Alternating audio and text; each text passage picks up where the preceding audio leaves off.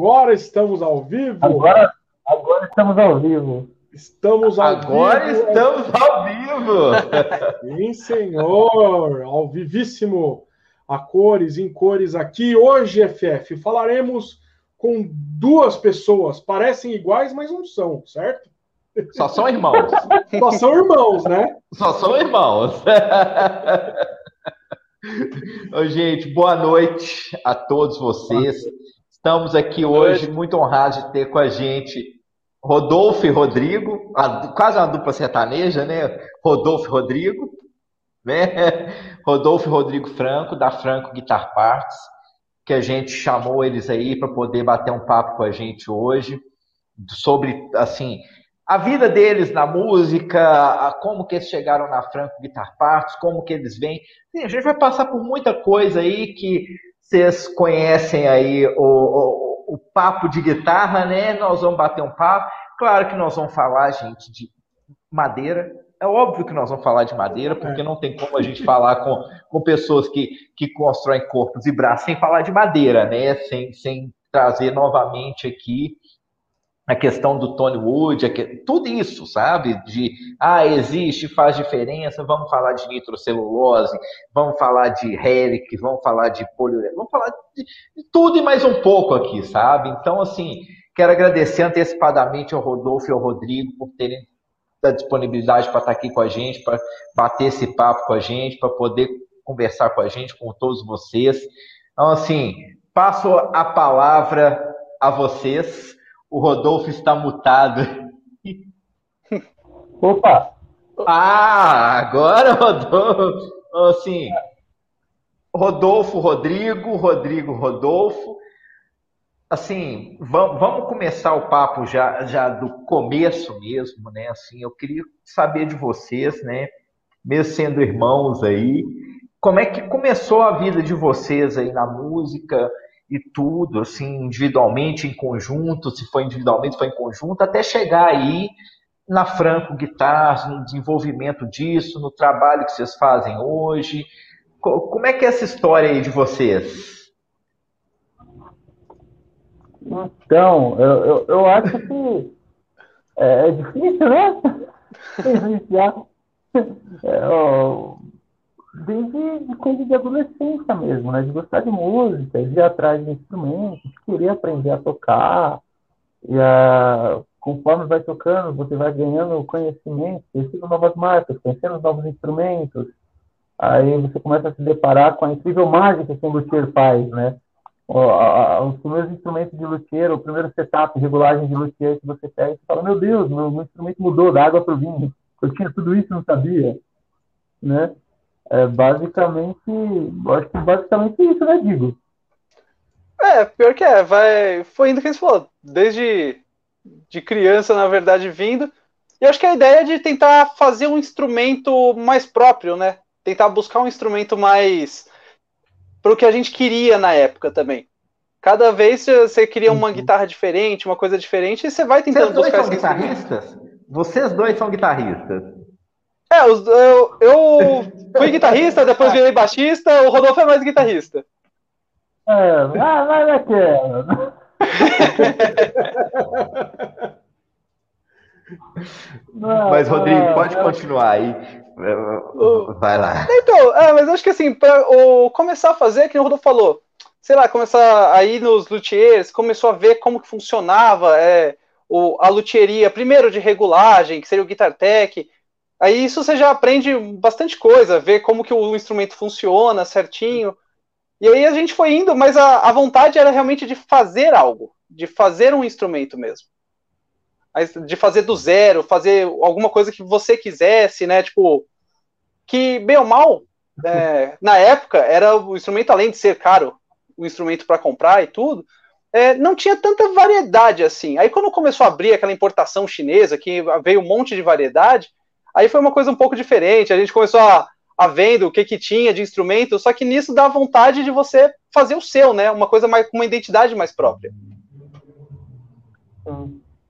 E, e assim, vocês dois são, fizeram curso de luthieria? Como é que foi isso aí?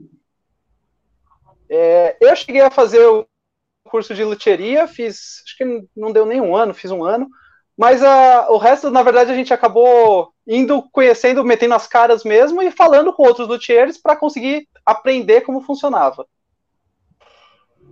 Muita participação assim ativa de, de pessoas que a gente até encomendou instrumentos, né?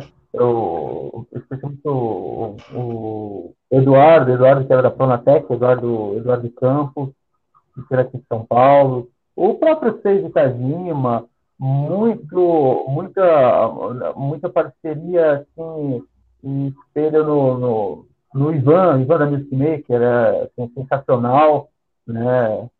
É, então, assim, aqui em São Paulo é, tem, tem, bastante gente da cena, né? Então, acaba sendo um pouco de todos. O Leandro, o Leandro Valzac, Leandro Valzac contribuiu muito mesmo, sobremaneira, em várias é. técnicas, e cada um e, e, o que é mais interessante, porque cada, cada luthier, é, você pode até aprender com alguém, mas cada um acaba desenvolvendo sua própria técnica, que nem ferramental. O luthier acaba desenvolvendo sua própria ferramenta. E, e, e, quando que, que vocês, assim, que tinha essa coisa, né, de, ah, beleza, vamos fazer, é, são instrumentos legais, mas sempre tinha aquela vontade de fazer o instrumento de vocês e tudo. Quando que vocês tiraram isso da cabeça e falaram assim, vamos começar a fazer as coisas? É. Vamos começar a fazer instrumento. Faz tempo, hein? Faz tempo, faz um bom tempo. Eu deixo o Rodrigo responde aí, Didi. É, assim, é quando a gente fez o nosso mesmo, na verdade, primeiro começou mandando fazer com outros luthiers.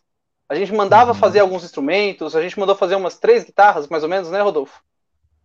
Foi. Pra gente, foi. até a gente entender um pouco como funcionava. Aí nisso a gente entendia como funcionava. A gente, para fazer, na verdade, eu era designer gráfico, né?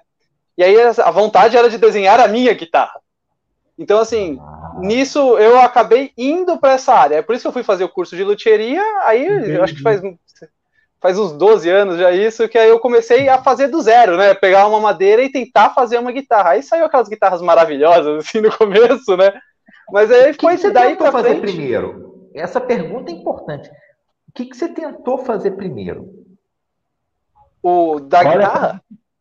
Eu lembro, hein? Foi, foi, uma, foi uma guitarra dificílima, foi inspirada na Warrior. Não sei se vocês foi. conhecem. A, Era tipo uma Les Paul. É estilo uma Les Paul Custom Shop, mas com um super diferencial de tampos, arqueados, sistema de colagem. Foi tipo assim, desafio nível 12. de largada. Era uma, uma coisa meio PRS moderna, assim, bem diferente uhum. mesmo. Como é que foi? Como é que ficou? Como é que foi? A gente quer saber disso. Gente, ah, porque Hoje a gente entra no, no, é. no, Instagram de vocês, a gente vê lá tudo bonito e tal. A gente quer saber é como é que foi aí. O começo, o começo dos perrengues, né? É, o começo dos perrengues. Muito ah, certo, o começo. Cara. Pode falar. Ela ficou. Ela, ela, é, as primeiras, assim, é, ela não acerta, não acertou totalmente o shape, né? A espessura, ela ficou extremamente, ficou mais larga do que era o ideal, né? ficou mais larga, mais espessa, né? Foram instrumentos de mais de 6 centímetros. Era basicamente uma semiacústica, uma jazz box. era, era, vários detalhes assim. É, o mais curioso, o mais legal é que os detalhes estéticos estão errados, mas funcional e a parte de estrutura, ângulo de braço, é, escala, a parte matemática estava perfeita. Aí eu fui aprimorando esse restante, né? Porque o instrumento é. Bom, música, a própria música, né? É grande, pode ser instintiva, etc. Mas no final das contas, dissecando, ela é muito matemática, né? Tem uma sequência tons, semitons, a divisão. Você utiliza muito matemática para grande parte, pelo menos da música ocidental nossa, né? Assim, uhum. a, é, e a luthieria também. A luthieria ela depende, por excelência, de cálculo. Cálculo de precisão. Sim. Sim. Com certeza. Acho que isso é um dos principais, né? o cálculo e a precisão, que é o que vai fazer a sua guitarra ser precisa na hora da afinação, né? Exatamente. É. O pior é afinar, é ter uma, uma, uma, uma de entonação correta, é, especialmente em relação a ângulo de braço, furação, entonação de ponte, ajuste o quanto corre ou não do, capo, do nut para até a tarraxa. Então, assim, há uma infinidade de detalhes que fazem completamente a diferença. Por exemplo, fazem uma Stratocaster ser uma Stratocaster, faz uma Telecaster ser uma Telecaster, faz uma Les Paul ser uma Les Paul, faz uma PRS Custom ser uma PRS Custom. Não é apenas não, é, é se abstrair do desenho, né, da parte técnica e ver a parte funcional, matemática, o que ela está funcionando, como ela chegou nesse resultado, né? Porque o desenho do corpo e braço é infinito, né? Mas dentro de um é. certo comprimento de escala, nós temos uma realidade. É, até mesmo o distanciamento dos captadores, que já muda completamente o som de uma guitarra. É. Sim, é verdade. Exatamente. Você falou isso, a gente está lembrando aqui de um, de um, dos papos técnicos que a gente fez aí, que aí o Felipe, inclusive o Alemos vai lembrar disso, que falou que assim que tem Les Paul 59, que aí o captador é milimetricamente é, em um, um, espaçamento diferente, que aí interfere ali naquela coisa do som e tudo mais, porque realmente é isso, né? Se você muda a posição do captador ali, em relação uhum. à ponte, em relação ao braço, você tem uma mudança de som. Porque... É. Sim. Esse é um dos motivos assim, que muitas, é, não sei, em relação à regulagem, históricos desconhecidos e tal, né? E pessoas que simplesmente não se adaptam com instrumento de 24 casas. Especialmente com dois, você compara dois modelos com dois humbuckers de 24 casas para 21 ou 22 casas. E exatamente a zona ali a zona da 24 casa, que seria a segunda parte de harmônicos, né, a oitava completa, ela estaria o, o humbucker, ou o captador. E em alguns casos, quando o próprio braço tem 24 casas, por óbvio, ele não está lá. Ele está em outro lugar Sim. e já muda o som. Realmente. Você pega uma, uma Custom 22 e uma Custom 24 PRS, você vê que tem diferença. Tem, tem gente que detesta a custom 24 em relação ao braço, acha magra ou sem complexidade. É exatamente a, a, a, zona de maior ressonância naquele ponto. O que não quer dizer que seja ruim ou bom, deixa bem claro, não é isso. É questão de gosto. Uhum. É questão de gosto mesmo, mas a mudança é absurda. Existe mesmo. Existe, existe. É, é interessante falar disso porque, assim, é, só antes da gente retomar o assunto, a Gibson fez uma época algumas SGs com 24 trastes, daquela série mais baratinha das é, SGJ, né? Que foi a série que era para concorrer com o Epiphone. E a SG é de 24 trastes. E, é, e, ela soa bem diferente da SG normal, padrão, com 22 trastes. Mantendo a mesma espessura, né? Uhum. É, a mesma escala, mesmo distanciamento. Isso. É, agora não sei se você conhece, mas você, não sei se você se lembra, da, quando a Gibson lançou uma série de Les Pauls é, long scale. As barítonas, né? Não, não era barítono, As... era de 20,5. Ela tem Eu lembro das barítonas. Eu lembro das barítonas, é. 7. Tem até um, tem até um reviews daquele, eu não sei pronunciar o nome dele certo, ele toca demais, é Greg Cox. É, uhum. Toca absurdamente bem, né? E a, essas Gibson, é, é Gibson CS, né? Ela é CS estilo Custom Shop, só que long scale, né? Ela tem escala de 25,5 e o som dela é, é, super interessante, já não é uma Les Paul. É uma Les Paul, mas não é uma Les Paul. Já mudou completamente a carinha dela pelo comprimento da escala. É porque é 24 3 quartos, né? A Les Paul, a, a característica de uma Les Paul mesmo, né? é a escala de 24 3 quartos. Da mesma forma que a característica da Fender é 25,5. Sabe? Assim, você tem essas, esses dois padrões assim. A PRS variou, né? Que assim, você tem a 245, né? Que é, que é 24,5, né? Não é 24 3 quartos, é, é 24,5. Você tem a. a... É 24,5, é. Aí você tem a 250, que é 25, não é 25,5 nem 24 3 quartos, né? E, e, parece que tem uma que, que a, acho que essa nova, acho que essa do que saiu agora do cara do Eagles, é um outro comprimento de escala diferente. Ah, é? Eu não conheço. O Don, o Don, Walsh, né? Isso, do Josh. Eu acho que a é. escala dela é diferente. Acho que a medida da escala dela é diferente. Não é nem Gibson, ah, nem Fender, não é 245, não é. Alebos, pesquisa aí pra gente. É, é, o último lançamento da PRS, que é, o, que é a John Walsh Signature. O comprimento é, da escala dela. Que são as, as guitarras do, do John Mayer, né? A Silver Sky. É, a Silver e... tem, é, é tem, tem a Silver, exatamente essa Silver, a Silver Sky, que foi uma das últimas também, né? É, Ela é bem essa... diferentona. Sim. Mas assim, é, enquanto ele baixa ali, a gente vai continuar o papo, que ele vai botar aí, vai trazer essa informação aí pra gente. O que vocês querem saber? A do Joe Walsh. A, Não, essa então, assinatura tô, tô com ela aqui. A assinatura dela é uma, ela é uma single cut, uma CART 594. 594. É, é, number of, of frets 22 e a escala é exatamente isso, 24.594. É, essa é a é. escala da Gibson a R9, se eu não me engano, que usou essa escala também. Ah, a Gibson chegou a usar, a Gibson chegou a usar essa escala. É, foi, uma, uma, uma, é, umas tiragens de. Parece que foram reproduzidas de uma 59 que saiu com uma, uma ligeira diferença do comprimento da escala, que dava. Isso aí, 594 era 596, era por aí mesmo. É. Gente, que doideira. E a Silver Sky? A Silver Sky é o quê? 25,5? Ela é uma Fender, né? É basicamente uma Fender. Eu acho que ela é Fender, só muda o é. headstock. É. Vamos ver aqui, vamos ver aqui se eu acho. Aqui, Não, você vai achar aí. Você está no site da PRS, você é, vai achar isso aí, site aqui, né? Silver. É, pois é. Então, assim, é, a gente estava falando aí. Vamos pegar né, a do... última aqui, né? 2021. Ó, Silver, Silver Sky 25.5. É 22 trastes, 25,5, tá? 25,5 é Fender, né? Fender zona, mano. É. é. Só Gente, muda. Cara, é que o corpo é idêntico à Fender. Só muda o headstock, né? É, só muda. É, que eu, que eu, acho, é uma versão de extrato da PRS, né? Na verdade é, é isso. Eu acho Sim. massa, né? Oi?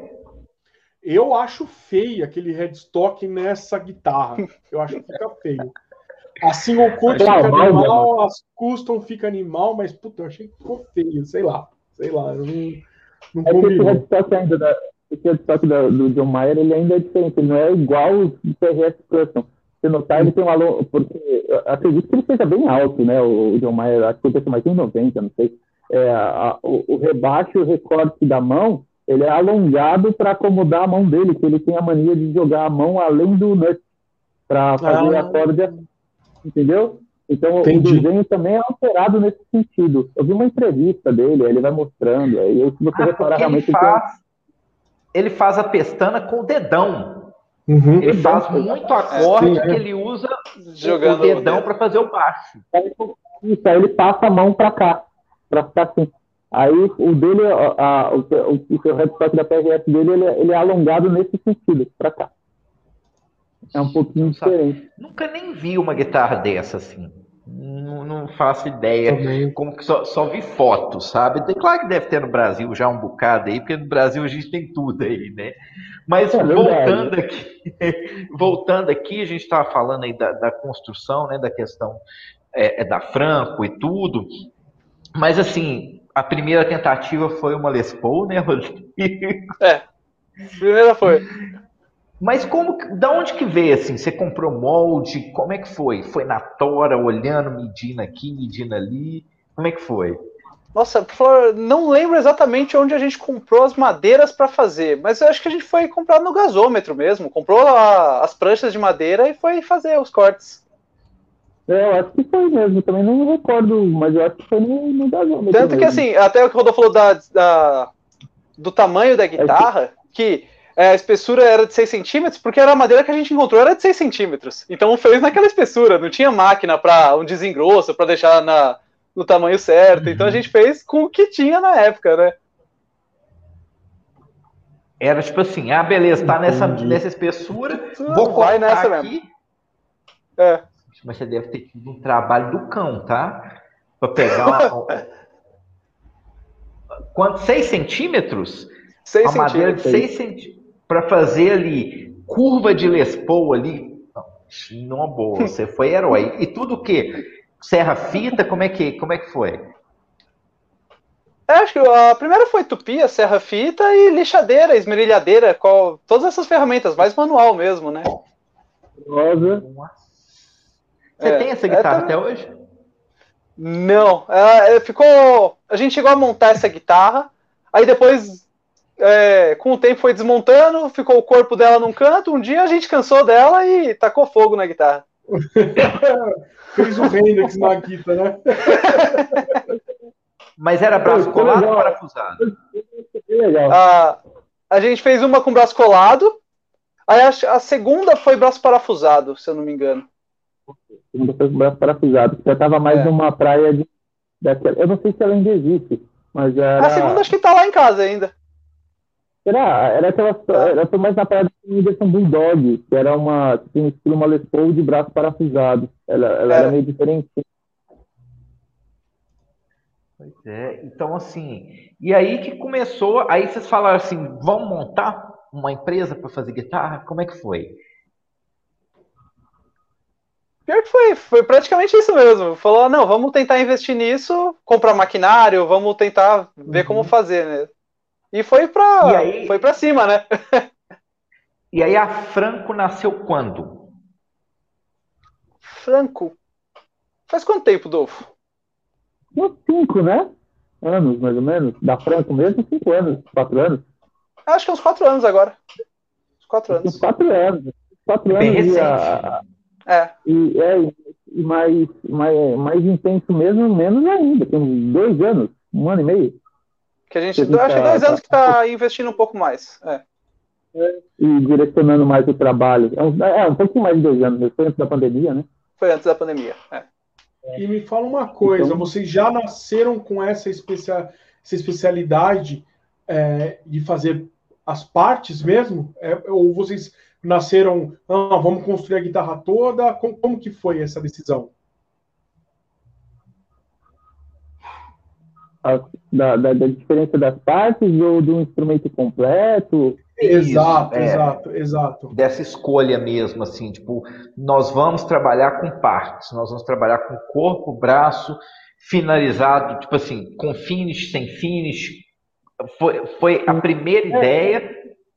Não, não foi a primeira ideia. Foi, foi surgindo de uma necessidade do pessoal ir perguntando e querendo corpos e braços para reposição mesmo. Foi algo mais, mais orgânico, não foi planejado, é, de verdade não foi planejado, foi algo mais orgânico da própria demanda da, de, de, de amigos, conhecidos, do pessoal buscando, pô, esse instrumento é legal, você não faz só um braço, faz um corpo, poxa, eu queria um extrato, eu queria uma pele. Tanto que a, a França, nós estamos estreitando cada vez mais a linha é, de, de, de, produtos e tudo, exatamente para atender de forma assim mais rápida possível, né, com a melhor qualidade e e com esse viés de reposição. Por isso que a gente trabalha hoje em dia com os modelos, alguns modelos já pré-selecionados, com variações de Super Stratocaster, Stratocaster Vintage, Telecaster, Jaguar, é, Baixo Precision, Baixo Jazz Bass, que são instrumentos que, por excelência, são corpos de braços separados, né? Não um instrumento de braço colado, porque instrumento de braço colado não tem reposição, né? É uma coisa meio boba, meio óbvia, mas é real um instrumento de braço colado, você não troca um braço, não troca um corpo. A, a, as variações de possibilidades de modificação e customização são pequenas, enquanto que dentro de uma plataforma estilo Fender, as customizações são limitadas, né? De, de Van Halen, né? Por exemplo. Não, massa. E, e assim, é, eu, eu, acho legal isso porque assim, não foi planejado, né? Por você, vocês estariam construindo guitarras mesmo, completas. Se ah, fosse... as guitarras completas são, é, as guitarras completas também são legais pra caramba. Só que até por uma questão de, de, de nós somos pequenos, né? Uma oficina pequena, a gente vai fazendo conforme vai conseguindo e tal. É, no, o instrumento completo dentro da demanda e da forma que a gente nós nos organizamos agora, ela ficaria meio que inviável mesmo. E principalmente de estoque de peças, né? Uhum. Sim, tem ainda essa questão do, do, do dos hardwares, né? Que assim, é. que varia, que influencia muito no valor do, do final do instrumento. Eu acho porque... que hoje é um dos que mais influencia, né, Fef? É. Hoje, assim... e, sem contar da, e sem contar também da, do que, da, da, isso é tão legal do, do, do yourself, né? Do, do, dos corpos e braços, da maioria dos nossos clientes. Poxa, é bacana você ter a liberdade de escolher e comprar o captador que quiser, projeto que você quiser, uhum. a fonte que quiser, você não fica preso, amarrado a uma fórmula. É, é, assim, é uma liberdade absurda. É a mesma coisa de você poder ir numa concessionária e escolher é, absolutamente tudo do seu veículo. É, é, é muito bacana, né? É muito bacana mesmo. E dá margem e, e também assim... até para a pessoa depois comprar outros captadores, muitas vezes, né? que é engraçado que tem guitarra de marca que a pessoa fala, não, essa eu não vou encostar nos captadores. Vou deixar esse captador Jackson da minha Jackson JDR94 para sempre nela. Eu assim, é, é, uma coisa que a pessoa no, no, nosso instrumento é legal que ela testa. Muitas vezes ela compra uma guitarra e ela testa outros captadores para ver os timbres. É legal isso. Uhum. E, e, assim, é... oi Rodolfo. Não, não, falei, isso é bem bacana mesmo. Que dá uma liberdade de você ponte, captador, um braço. É, hoje vocês trabalham com CNC? Vocês usinam os corpos da CNC? A gente tem CNC há muito tempo já, já faz uns 10 anos, né, Diego? Acho, é. até mais, é. é, a CNC, acho que aqui em São Paulo, bem ou mal, a gente foi um dos primeiros a usar assim mesmo. CNC. É. Pô, legal isso aí, hein? Tipo assim, como é que foi o primeiro contato com a CNC para fazer uma guitarra? Porque a gente conversou com, com o, o, o, Kaiser, né? Tipo assim, que é uma pessoa que, que usa CNC, mas não há tanto tempo, né?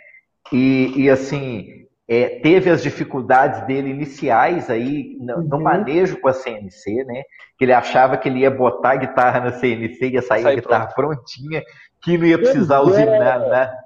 Que, aliás, eu acho que se, se vocês puderem, só rapidinho, se vocês puderem comentar isso, porque a galera acha que só botar lá e já sai o instrumento pronto. Não. Se vocês puderem falar um pouquinho de, desse processo, claro. porque, Olha, cara, a galera acha que é só pôr na máquina, aperta um botão e cinco minutos está pronto. É cinco minutos. É, é, que é simples. É simples. Se vocês puderem falar do processo, acho que seria legal. Pois é, não, não tem é, absolutamente nada a ver mesmo A CNC, acho que o primeiro ponto que as pessoas, é, em geral, aqui é, é, legal é desmistificar é assim, uma máquina CNC é uma tupia computadorizada, beleza? É, o que, que ela é? Ela é uma ferramenta. Ela é uma ferramenta igual uma chave de fenda é uma ferramenta. Você precisa saber usar, em primeiro lugar. Né? ela não, não é uma máquina de milagre, ela é uma ferramenta. Aí, bem utilizada dentro de um contexto, ela ajuda maravilhosamente bem. Por exemplo, precisão de furos, é, espaçamento, essas questões de afinação, traste, né? É muito bom. Mas ela não, ela realmente ela não, não, não é assim, colocou e pronto, cinco minutos está pronto. É, são passos demorados, ela auxilia etapas, ela é exatamente igual uma ferramenta, igual você pensar num gabarito. É que, por exemplo, quem já trabalhou com supia superiora, né? Você põe um gabarito na supia superiora e corta a madeira. Você pode ter vários modos, você regula no pedal, tal, beleza. A CNC faz esse mesmo trabalho, só que com um molde eletrônico, de um projeto em 3D, não um molde físico. Tanto que tem muitas pessoas que adoram o fato de ser com CNC, tem pessoas que criticam o fato de utilizar CNC, mas, mas puristas. O que eu não consigo uh, entender, porque assim, o simples fato de você usar um molde já é basicamente idêntico a você usar um molde eletrônico de CNC. É não, não, há, não há uma. Até porque o molde, o template em si, ele provavelmente foi fabricado ou a laser ou uma CNC. Então. Exatamente. É, é, são ferramentas. São ferramentas. Né? São ferramentas. Então, utilizando muito bem. E olha, ele, ele ajuda muito, mas não tem nada de ele estar pronto mesmo, né, Digo? Só não, isso, isso, isso para pensar no, no começo, que é fazer o projeto. Pois é, é falar em fazer o projeto, é isso que eu ia perguntar ao Rodrigo. Que é, como ele é do design, né? como ele veio do design, o projeto ficou por sua conta, Rodrigo? Pra, ficou. Pra Mas até assim, assim, a gente quis investir numa CNC há muito tempo atrás, foi por causa disso, que já como já mexia muito com essa parte de design, eu conhecia bastante de plotter de recorte e coisas desse jeito, eu falei, putz, vamos tentar fazer essa parte, né? Indo para um lado 3, é, 3D não, a CNC é 2.5D que chamam, né? Que é só uma, par, uma face que consegue fazer 3D. Então, assim, vamos tentar ir para esse lado e tentar fazer o projeto computadorizado mesmo, né? Uhum. Aí foi isso mesmo. Aí o projeto ficou por minha conta. Até hoje o projeto ainda é por minha conta. Assim, eu arrisco a dizer que o primeiro projeto foi uma Telecaster. Não, a, o primeiro a gente é, refinou a Les Paul. A primeira ah, Les Paul lá. Porque assim, a gente. A, a graça da CNC também, porque uma Telecaster, bem ou mal, com, com é, ferramentas mais simples, você consegue fazer uma Telecaster bem razoável, assim, fica bem bonitinha. Só que a Les Paul é uma guitarra que. O arctop, né? É uma coisa que encanta quando você vê. Então, assim, a CNC, a graça dela é exatamente isso: é um arctop, fazer algumas curvas que sejam curvas diferenciadas, um rebaixo mais bonito. Essa parte da CNC, que eu acho que é uma grande vantagem da CNC perto de máquinas estacionárias comuns, vamos com nenhuma tupia superior. Só que até um exemplo, é, a velocidade de uma máquina estacionária, uma tupia, perto da CNC, a tupia é muito mais rápido. Se fosse para a gente fazer 100 guitarras, era muito mais fácil fazer com tupia mesmo, pôr o gabarito e ficar replicando guitarra. É muito mais rápido do que a CNC a CNC ela acaba sendo uma máquina mais para protótipos. Mas eu também, bem ou mal, todos os projetos nossos acabam tendo uma mudança. O cliente pede uma mudança em um canto, uma outra, uma curva Entendi. mais acentuada. Então isso é legal. A gente, por isso que a gente usa a CNC e usa bastante. Nossos projetos não são simples, ah, projeto de extrato, pronto. Só isso. Normalmente a gente sempre tem que adaptar alguma coisinha. Isso, isso que eu queria perguntar. Se, você, se nesses projetos, porque assim, tem gente que acha que também, que eu acho que é interessante a gente estar tá desmistificando essas coisas, porque, primeiro, acha que pegar o bloco de madeira, colocou, sai aquele corpo lindo e maravilhoso igual o da Fender, né? De Strat, de ou você enfiou um blocão, sai uma Gibson. Sai inteira. Né? Já concordo. sai inteira. Exatamente. E outra, que assim, que, que você pega o template compra um template, né, porque vendem templates, né, e que vai sair tudo certo. Não necessariamente, né? Às vezes precisa de um ajuste aqui, precisa de um ajuste ali, até chegar na, na condição correta para a coisa acontecer. Né? Exato, exato, exato. Isso é verdade. Tanto que a, a, a grande maioria desses blueprints tem que ser levado em, com consideração, assim, uma certa ressalva, para ir aprimorando, né? É. Porque não, não, não, honestamente não dá para confiar cegamente, é que nem esquema eletrônico, né? Você pega o esquema eletrônico de amplificador, aí você olha, desmonta ele e fala, poxa, mas tem truque aqui, tem diferença, tem particularidades, é, é a mesma coisa. É, tem que usar um, realmente um mix que você vai ganhando na experiência mesmo, viu? E aí vocês, para tirarem essas dúvidas, ah, beleza, fiz uma Stratocaster, a primeira Stratocaster que, que vocês fizeram na CNC, pegaram, tiraram o corpo lá, pegaram uma Stratocaster Fender e foram dar umas comparadas e tudo, como é que foi? Isso até hoje, na verdade, sempre quando a gente pega uma guitarra, a gente gosta de comparar. É. Independente do ano, modelo, a gente sempre pega, mede tudo. Qualquer guitarra que uhum. vai lá pra gente, a gente pega, mede, compara, para exatamente ir, ir, adaptando o nosso projeto ao nosso, porque bem ou mal hoje em dia a gente tem a nossa Strata e a nossa tele, não é, é uma é baseado numa Fender, mas não é aquela réplica, ah, é uma réplica de Fender, não sei. Mas assim, a gente sempre vai uhum. pegando todas as guitarras e vendo. Até pra gente saber é, como funciona as outras guitarras uhum. e para ver se tem muita variação, porque quem, o maior exemplo disso que a gente tem é as Fenders americanas, o, o braço a, é muito mais fino do que o das outras guitarras, na maior parte, tipo mexicanas, japonesas, o braço é diferente. É uma das coisas que é incrível. Sempre que a gente pega, a gente mede para ver de novo. Ah, saquei. E, e, mesmo dentro das linhas americanas, você tem diferença, né? Tem. É, é eu tô, não estou falando dentro de linhas. Dentro da mesma linha, então. De ano para ano. Da mesma é, linha, de ano para ano. Pode existir diferença sim. Porque você vê umas extratos que aí é, o, o, cut ele é de um jeito, aí você pega uma de outro ano, o cut é um pouco levemente diferente, sabe? Você ah. fala assim, gente, tá errado, essa guitarra é falsificada. Mas na verdade não, é porque, tipo assim, tem variação mesmo, né? Do, do, do, que, do que, que, mesmo sendo feito na CNC, aquela coisa toda, né? Dentro da, do mesmo padrão, vamos dizer, mas é, ainda tem aí o, o, essas coisas que você fala assim, é igual o braço, tem, tem, tem é, Fender que você pega de um ano X a, a, largura do nut é uma. Você pega do é. outro ano, a largura do nut já é outra largura do nut. Aí você pega e, e, eu acho que a Fender tem um pouco mais de, não é inconsistência, mas um pouco mais de mudança em relação a isso, né? De, de largura do nut. As japonesas têm uma largura de nut X, as americanas têm uma largura de nut Y, as mexicanas já têm outra largura de nut. Aí a mexicana X é uma coisa, a mexicana Y é, uma, é, é outra coisa, né? E, e, assim, acho que mantém mesmo, né? É o design, né? Tipo, o design Fender, né? Vamos dizer assim. Você tem ah, que são aí que é, que é um design da Strato e um design da Telecaster. Sabe, design da Jaguar, design da, da Jazzmaster, tem design da Mustang, que eu vi que vocês fizeram outro é, dia uma Mustang, né? Tem, tem algumas medidas referenciais, né? Uh, da Fender, né? E aí é feito realmente em cima dessas medidas referenciais, o que não exime, como você bem colocou, é, sabe, a, a, variedade entre o instrumento em si e eventual diferença de ano para ano.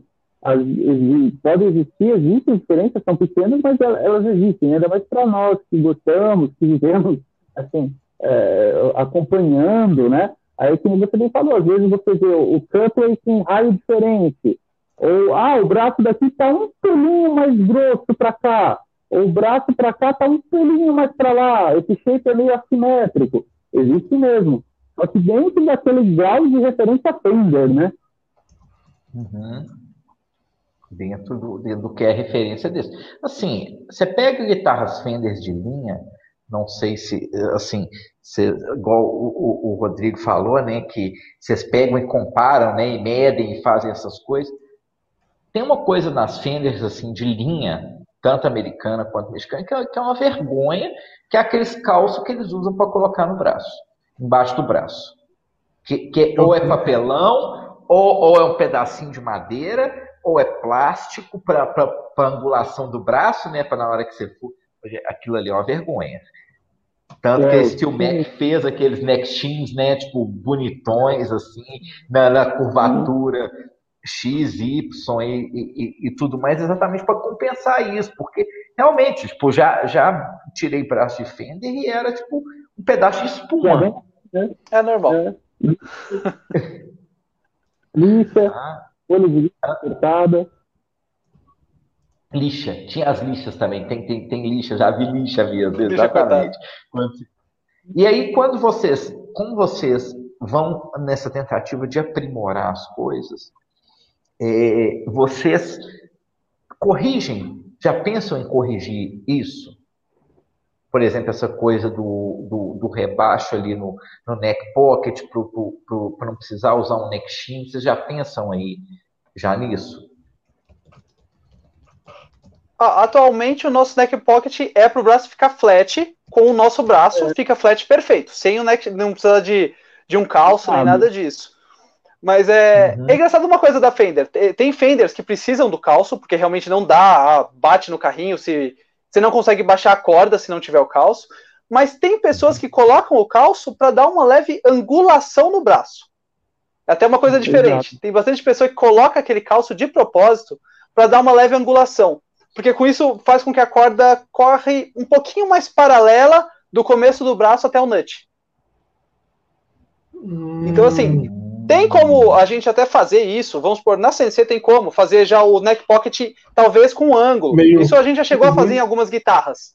É, a, que nem o que a, a, Gibson faz com a SG, que ela tem um ângulo no furo. Mas assim, dá para ah. fazer isso. Mas é, a gente não faz por padrão. Normalmente a gente faz ela reta, só que ela reta tem altura para funcionar certinho. Com a ponte vai dar, vai ficar correta a altura ali. Uhum. Exatamente. E, e, e, ainda aí no, no, no, no, começo do desenvolvimento aí da, da, das tipo assim, quando as pessoas começaram a demandar, né, partes, né, tipo assim, pô, eu quero um braço assim para colocar na minha extrato, na minha tele, quero um corpo assim para usar o meu braço e tudo, as pessoas começaram a pedir já com finish, tipo assim, ah, eu quero um corpo acabado, eu quero um corpo é, cruzão, eu quero um corpo ou um braço assim, ou, ou, começaram já, tipo assim, como é que foi a demanda em si aí que gerou essa organicidade da coisa? A maioria já era com acabamento, né, Diego? Já, já. Quem pedia pra gente normalmente pedia com acabamento.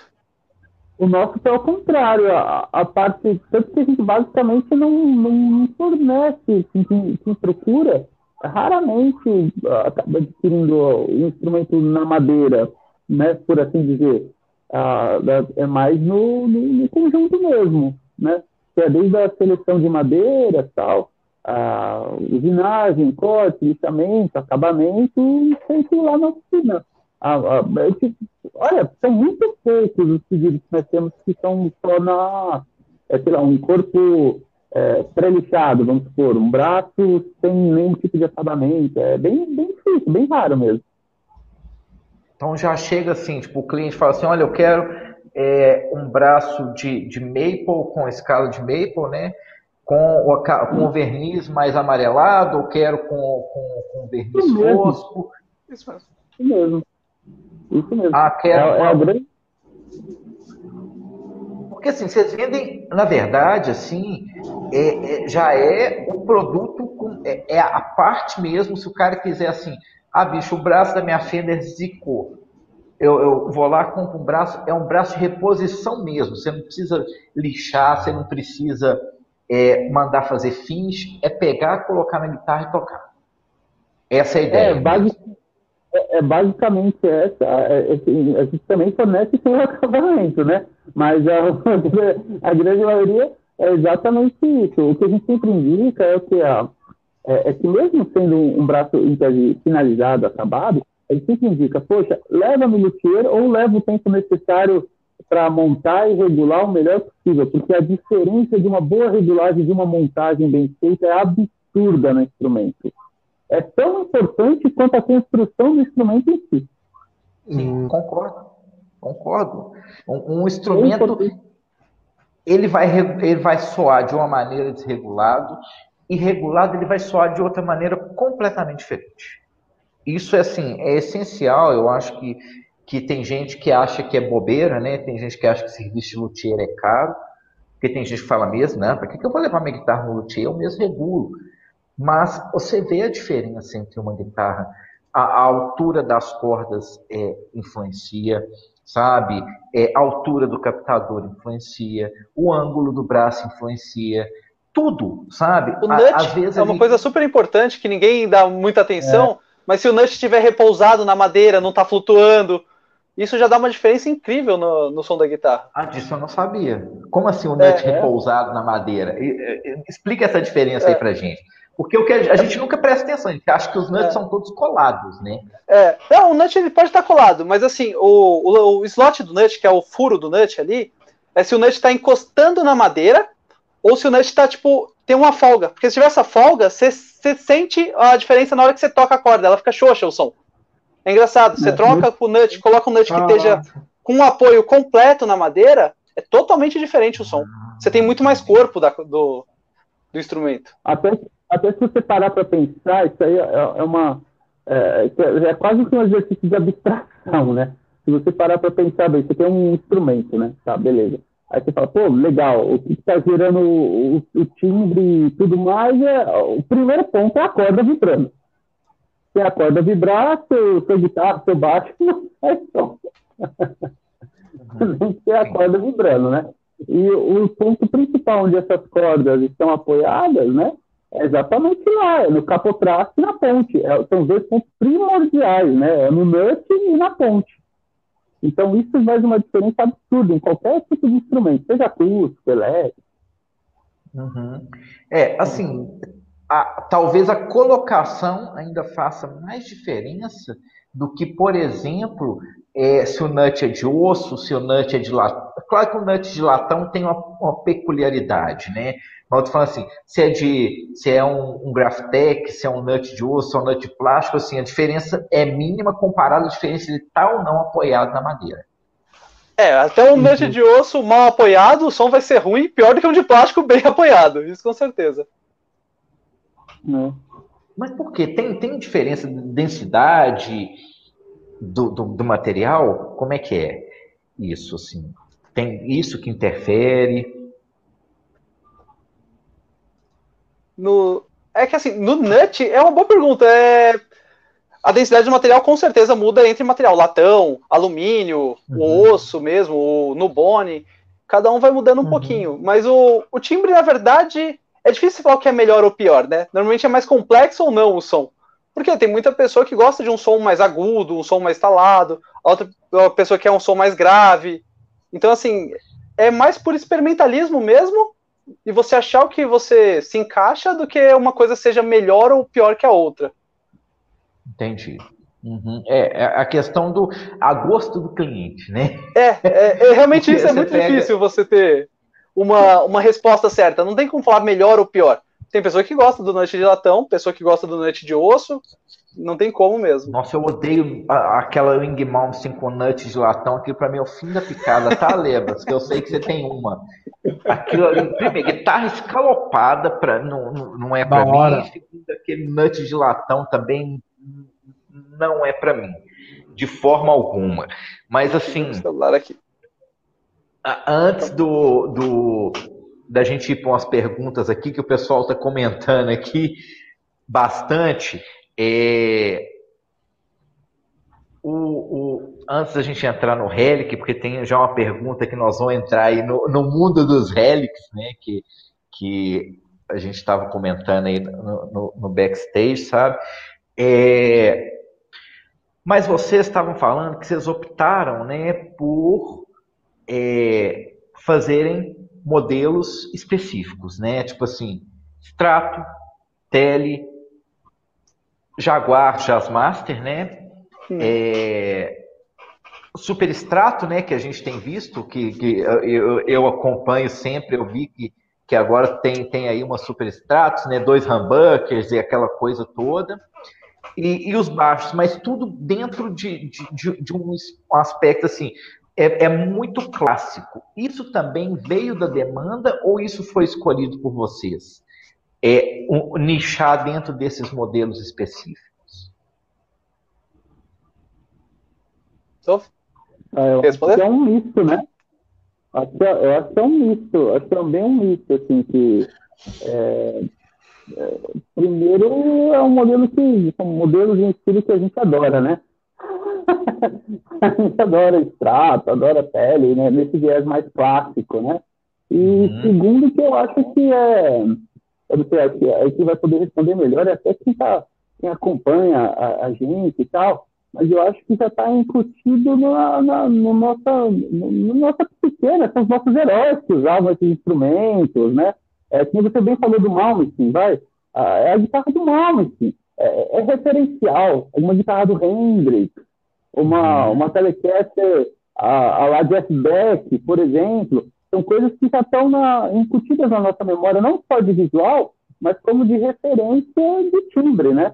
Você pegar os vídeos desde a década de 50 para frente, os discos, os álbuns, músicas que nós temos de referência, a grande maioria vem dessa herança, né? Hum, saquei. Entendi. Ok. Vamos só esperar o, o, o, o, o Rodrigo voltou. Voltei, voltei. Eu fui procurar um carregador aqui que meu celular estava sem bateria. Ah, tá. É, vamos lá para os comentários, Alebas? Vamos, bora, bora lá. Vamos lá. Começamos aí com Adelson Teodoro, mandou um boa noite para nós. O Otávio também, Verônica tá sempre com nós também. Boa noite, Verônica. Você não soltou os gatos hoje aí para o nosso do, no, na nossa selva do Fábio. Temos o Raine aí, fala Fábio, fala Leba, fala Francos. E mandou boa noite pra gente aí também. Tereza Aparecida, boa noite, também mandou pra gente. E aí é o seguinte, é, tem uma, uma, uma, acho que uma pergunta aqui embaixo que foi a do do TBN aqui, que ele falou o seguinte: não sei se já tocaram nesse assunto, mas entrei no site deles e não encontrei Les Paul. Existe algum motivo ou, ou ele que não olhou de lei, direito? Vocês trabalham com Les Paul? Como é que funciona? A gente já fez. Opa, está acabando minha bateria. Não, foi meu, meu fone. Olha o gato. Olha o gato. Agora aqui, ó. O gato apareceu, um deles. já estava subindo andando no computador. É, então, depois a gente já fez é, outros modelos, mas é uma decisão realmente, é, primeiro por conta da, da reposição, né?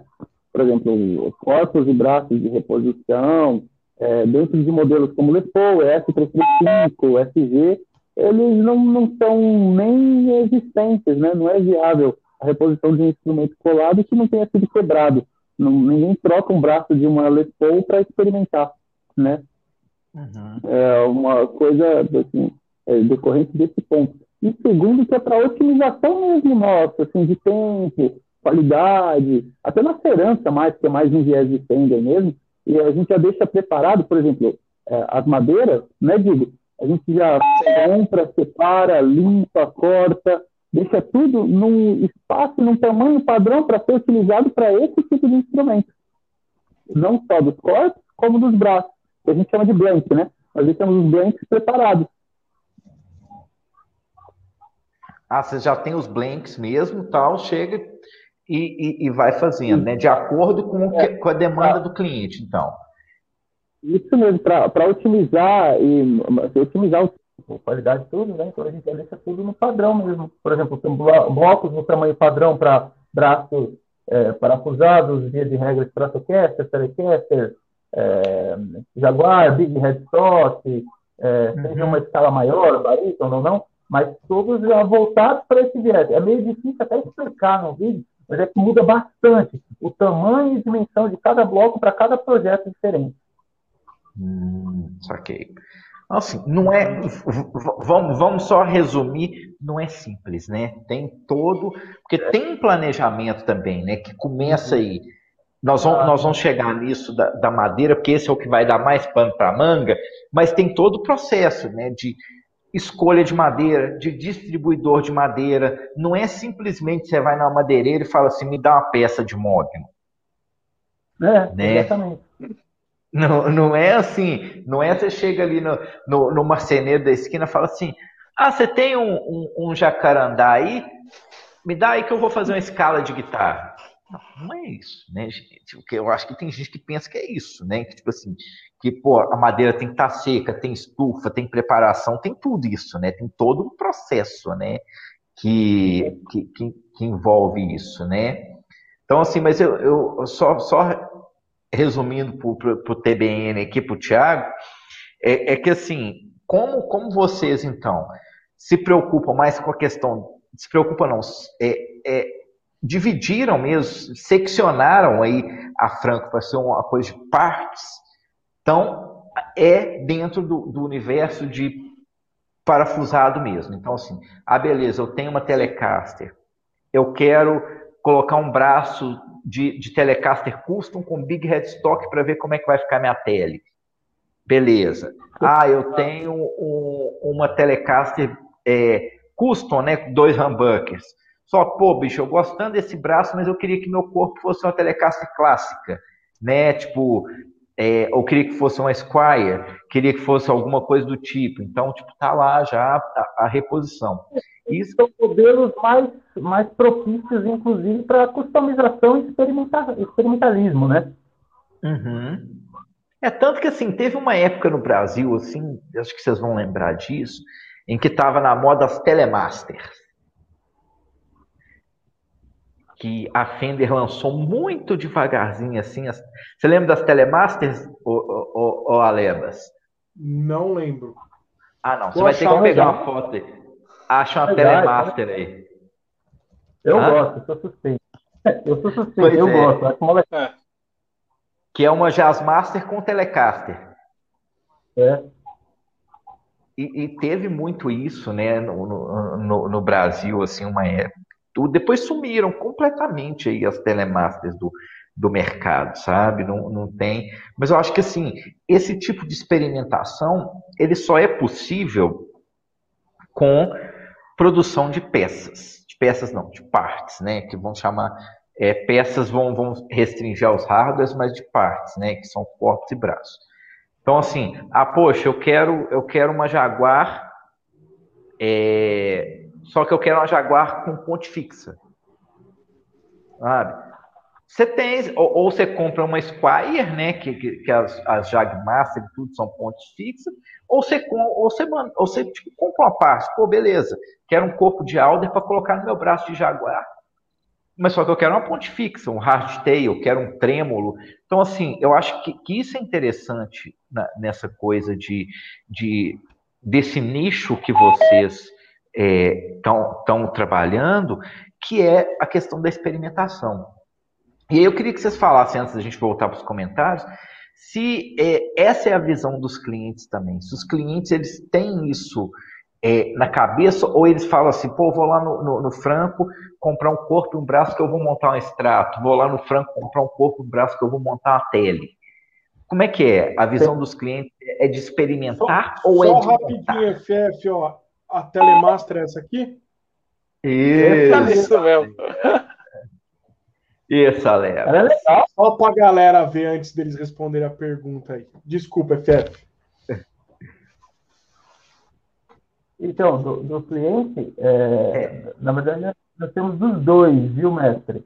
É, dos, é, tanto para o experimentalismo, como muitos que também desejam ter exatamente aquele instrumento clássico que nem bem falado da Peter Malmsteen, por exemplo. Ah, eu quero algo que, que me remeta ao meu ídolo. E, uma Stratocaster clássica, mas eu quero ela um pouco mais amarela, por exemplo. Né? Uhum. Então, é, dentro desse, desse rol enorme, a gente trabalha dele nele inteiro. uma coisa engraçada dessa Telemaster.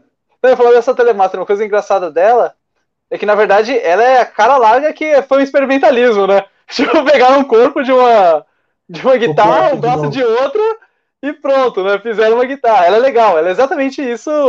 É uma das coisas que você só consegue fazer se você puder fazer as partes separadas mesmo.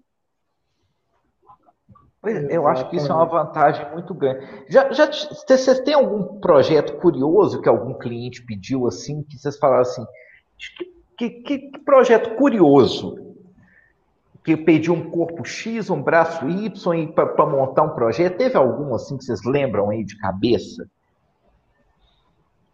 Hum, de ah, cabeça. teve aquele braço do Back Moon, né, Adolfo?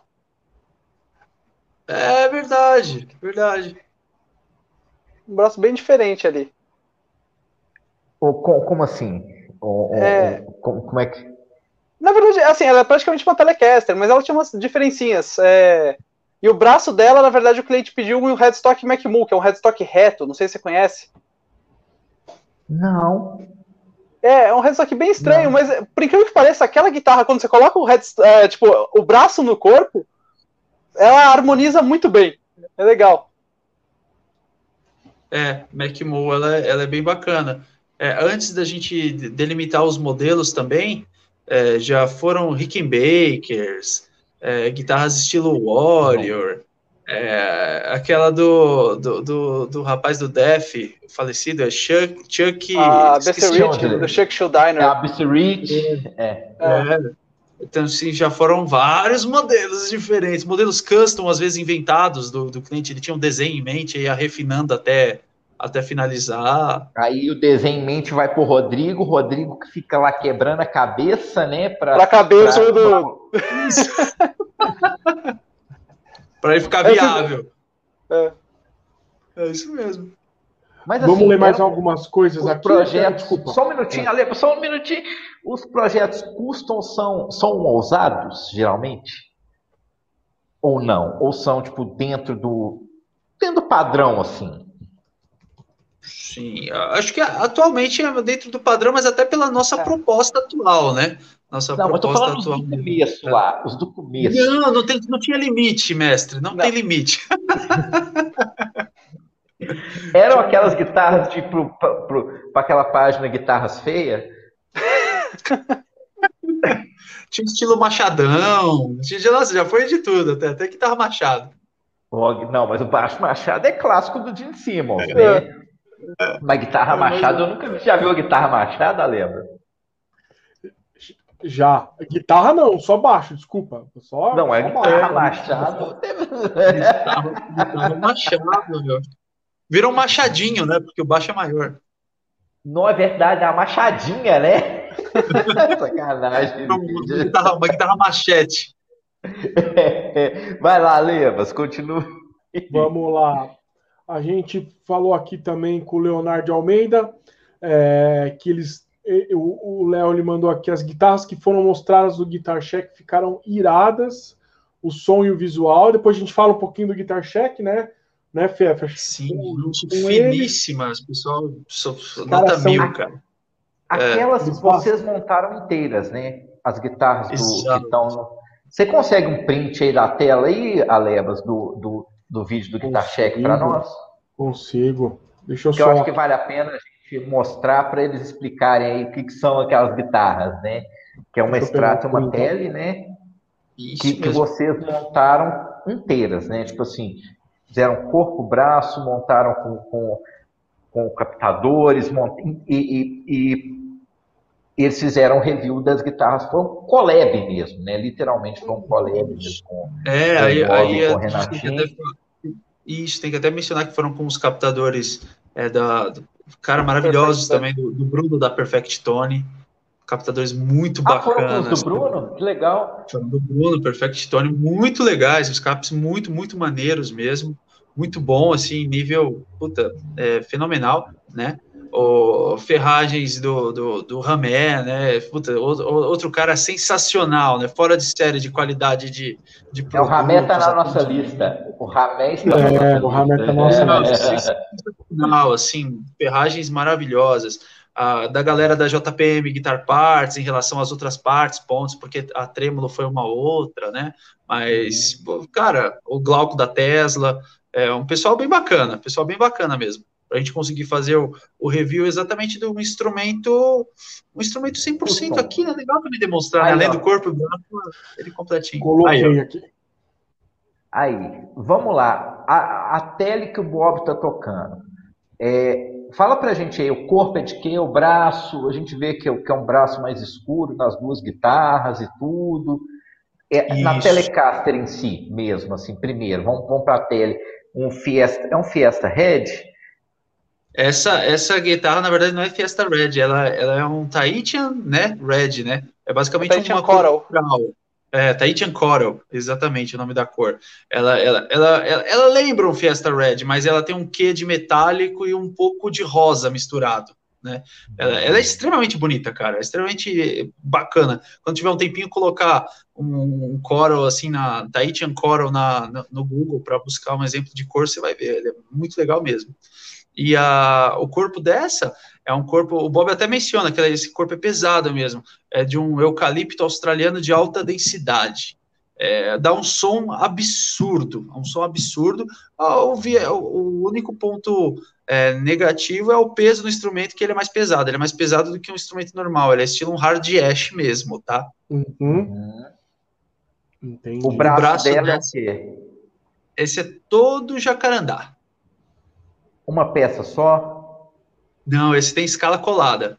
Esse é ah, um braço e escala separada. Isso, escala colada. As duas, nesse caso, são com braço e escalas coladas, né? Com o tensor voltado para a face do headstock. Hum. E a do Renatinho, o corpo que. É, desculpa, FF, já te cortei. A do Renatinho, a do Renatinho qualquer. Uhum. É um corpo de Tauari, se não me falha a memória, essa era Tauari branco. Tauari. era Tauari branco, se não me falha a memória. É uhum. É isso. Isso, era Tauari, Tauari. Legal, legal. Deixa eu tirar Gente, aqui agora. Mas você, você, você falou. Ah, você o braço dessa era diferente também. O braço ah, é, da, o braço da, da extrato. É, é, verdade. Volta lá, Levas. O braço dele é o quê? Calma, calma, calma. calma, calma. Voltei. Calma. o braço da guitarra do Renatinho, ele é o quê? Ah, só rapidinho, ó, pra galera saber, o Bob é o da esquerda e o Renatinho é o da direita, tá? O Bob é o da Telecaster e o Renatinho é o da Stratocaster. É porque a gente está falando que, que a gente conhece ele. É que a gente né? conhece, exato, exato. o, o, a, o braço da Stratocaster ele é de Guajuvira. Ele é inteiro de Guajuvira. É estilo, é, é, muito bacana, uma madeira também pesada, né? No, no, é basicamente um ébano, tem uma sonoridade muito legal, cara. Muito legal e acaba muito bem até com óleos e cera mesmo. Nossa, gente, que massa. Que massa. Já que a gente começou a falar de madeira, vamos falar um pouquinho de madeira, do assunto que a gente, que eu, que eu acho que os guitarristas mais gostam de, de falar, entre aspas, né, de falar, assim, de reproduzir, né? Mas, assim, a gente viu aí, nessa, acho que, que, que é interessante a gente começar agora, falar um pouco disso, que, assim, na guitarra que o Bob estava na Telecaster, uma madeira que eu nunca tinha ouvido falar. Como é que como é que vocês fazem essas fontes de pesquisa? Porque, assim, uma madeira para instrumento, acho que, em primeiro lugar, ela tem que ser uma madeira estável, né? Sim. Sabe? Ela não pode ser uma madeira instável. Isso. Muito é bom, tem muita coisa já hoje em dia, né? De estudo, tem estudo lá, do, tem estudos de densidade, muita informação assim bacana, né? Até um estudo, acho que era da Universidade Federal de, do Paraná, se eu não me engano, que fez um estudo de amostragem até de frequência de velocidade. Se eu não me engano, é do Paraná, não, não, não me recordo exatamente. Eu, é, eu assisti isso daí, eu lembro. Não, não, é antes desse, do curso de luthieria ainda. É uma, acredito que seja antes, né? Posso estar, estar enganado. Mas era um, um, estudo de conclusão de curso científico, se eu não me engano. É fez mesmo. um estudo de, de propagação de som, de, de é, propriedades mecânicas, densidade, dureza janca, né? Que já, já, já serve para dar um belo norte em relação às madeiras, sabendo essas qualidades né? A, a lei, é claro, de, de, estar seca, a seleção, o corte do veio, né? Vamos lá do uma... começo, né? Vamos do começo, da seleção de madeira. Como é que é isso? Que, que, que, eu, que eu falei brincando, né? Que ah, você não pode ir em qualquer marcenaria. Como é que foi para vocês aprenderem a comprar madeira para fazer guitarra? Olha, é, é, é, até engraçado. Eu lembro a primeira vez que eu fui comprar madeira uh, foram madeiras já voltadas para a luthieria, né? Foram nogueira americana, walnut, né? E tem, eu lembro que tinha num, num, num, num, pallet grande, né? Tinha inúmeras peças. Aí a gente foi escolher, eu fiquei olhando lá, falei, não, eu queria ver essa daqui. Aí, tipo, o rapaz foi bater a pilha, né? Bater a pilha ele pegou, ela falou, pô, você, você tá com o dedo bom, tá com sorte, né? Peguei uma peça toda figurada, né? No meio da, da filha, assim, olhando de longe. Falei, Nossa, que sorte, né? Mas uh, uh, é, é, algo até engraçado, porque eu acho que vem, vem muito da experiência, né? Você analisar o quanto ela está seca, o desenho do veio, o desenho do grão, né? É, e ao longo do tempo e experiência começa a virar praticamente instintivo. É até engraçado falar isso, mas é basicamente instintivo mesmo. São vocês dois que vão comprar madeira, tipo, ou, ou, ou um fica responsável e o outro é, trabalha, porque tem, tem, até uma pergunta dessa aí, né? né Ale, vão aproveitar? É, isso que eu ia falar. A Silvia ela mandou, era tá na próxima aqui na fila. Cada um é responsável por uma parte ou os dois fazem de tudo? Como é que funciona? Ah, mestre, eu só ajudo. Como é que é, verdade, tem uma parte aqui. Não, é, sobre compra de madeira e tudo, o Rodolfo ele já tem até mais experiência nisso. A, a experiência dele com madeira, de já ver a madeira, já pegar a umidade. Hoje em dia é fácil, a gente tem aquele aparelhinho que você coloca lá e dá a umidade da madeira, mas antigamente não. Antigamente a gente ia pegar madeira, é, tinha que saber a umidade só de encostar na madeira, você sabia como ela estava, vendo se ela estava rachada ou não. É, essa parte o Rodolfo sempre fez mais. E a minha parte, hoje em dia, é mais na marcenaria. Aí o Rodolfo está mais na parte da, dos projetos, de atendimento. Aí acaba é. sendo com o Rodolfo. É, essa, esse lance de madeira, por exemplo, assim, é que eu sou eu sou aficionado por desenho de madeira, variedade de madeira, estabilidades, timbres. Putz, eu sou aficionado por essa. Eu acho o máximo isso, né? As diferenças. Eu realmente gosto. É, então, foi algo meio que natural mesmo, de, de, nesse ponto, assim mesmo. Mas como somos é, só nós dois, então, assim, os dois sabem fazer um pouco de tudo, tudo, lá na, é. na, na luteria. O Rodolfo sabe também fazer as partes da marcenaria. A gente acaba uhum. focando mais um pro outro, até pela produção mesmo, né?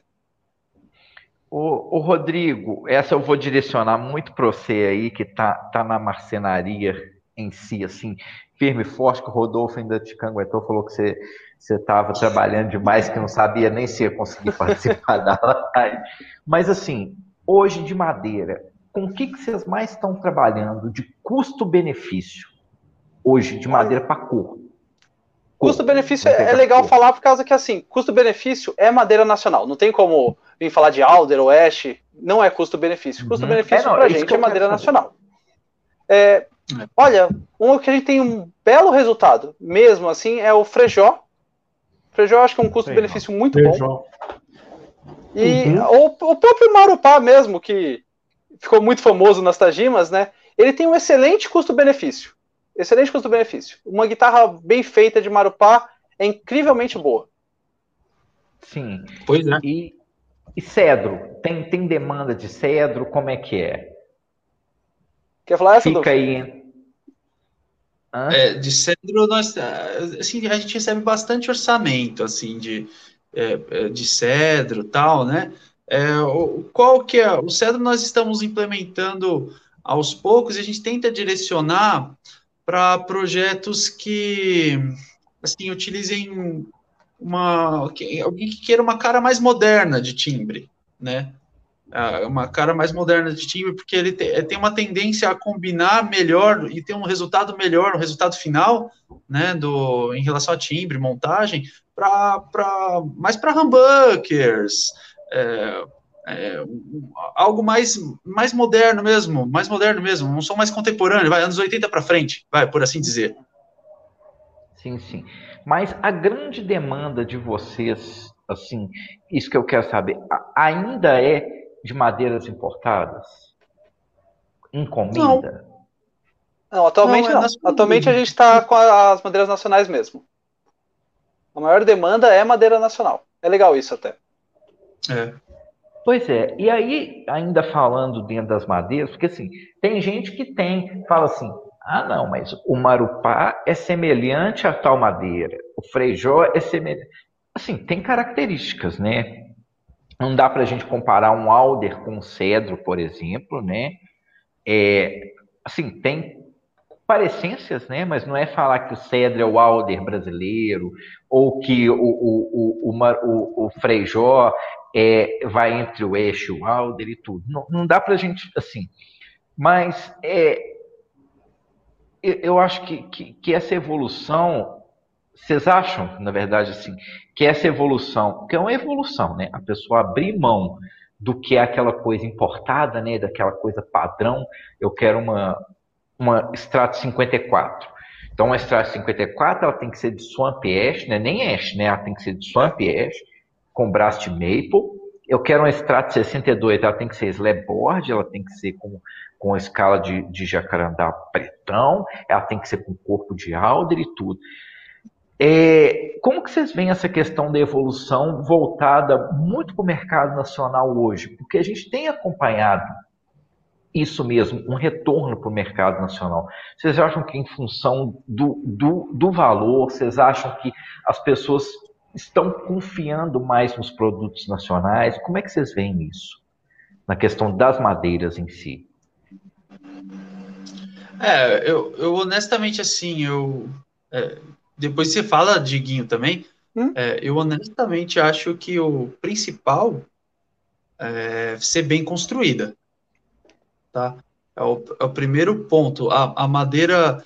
A madeira por si só não faz milagre. É, o principal ponto é uma ótima construção e seleção. Por exemplo, um bom frejó vai dar de um milhão a zero num alder que não tenha um veio padrão, não esteja numa, numa, num, ponto adequado para ser instrumento. Então, assim, é, não, não, acho que nada é absoluto, né? Então, o principal é, é, é, se preocupar com a parte, em primeiro ponto, é a qualidade da peça da madeira real em si, não a fama da madeira. É, e acho que o que o Rodolfo falou é isso mesmo, é, é realmente bem construído. Você até falou do mercado nacional, até a gente pode ir além disso com hardware e amplificadores hoje em dia. Antigamente você não tinha hardwares uhum. e amplificadores nacionais que fossem bons. Hoje em dia você consegue um som excelente com, as, com o próprio. Com tudo que é feito nacional hoje em dia, né? Então, assim, é, talvez antigamente tivesse mais preconceito, porque realmente tinha coisas que não eram tão bem feitas assim. Uhum, eram mais simples. Concordo. Aí o importado era muito, uhum. muito além. Hoje em dia não tá mais desse jeito. Entendi. Entendi. Vocês usaram Kiri já?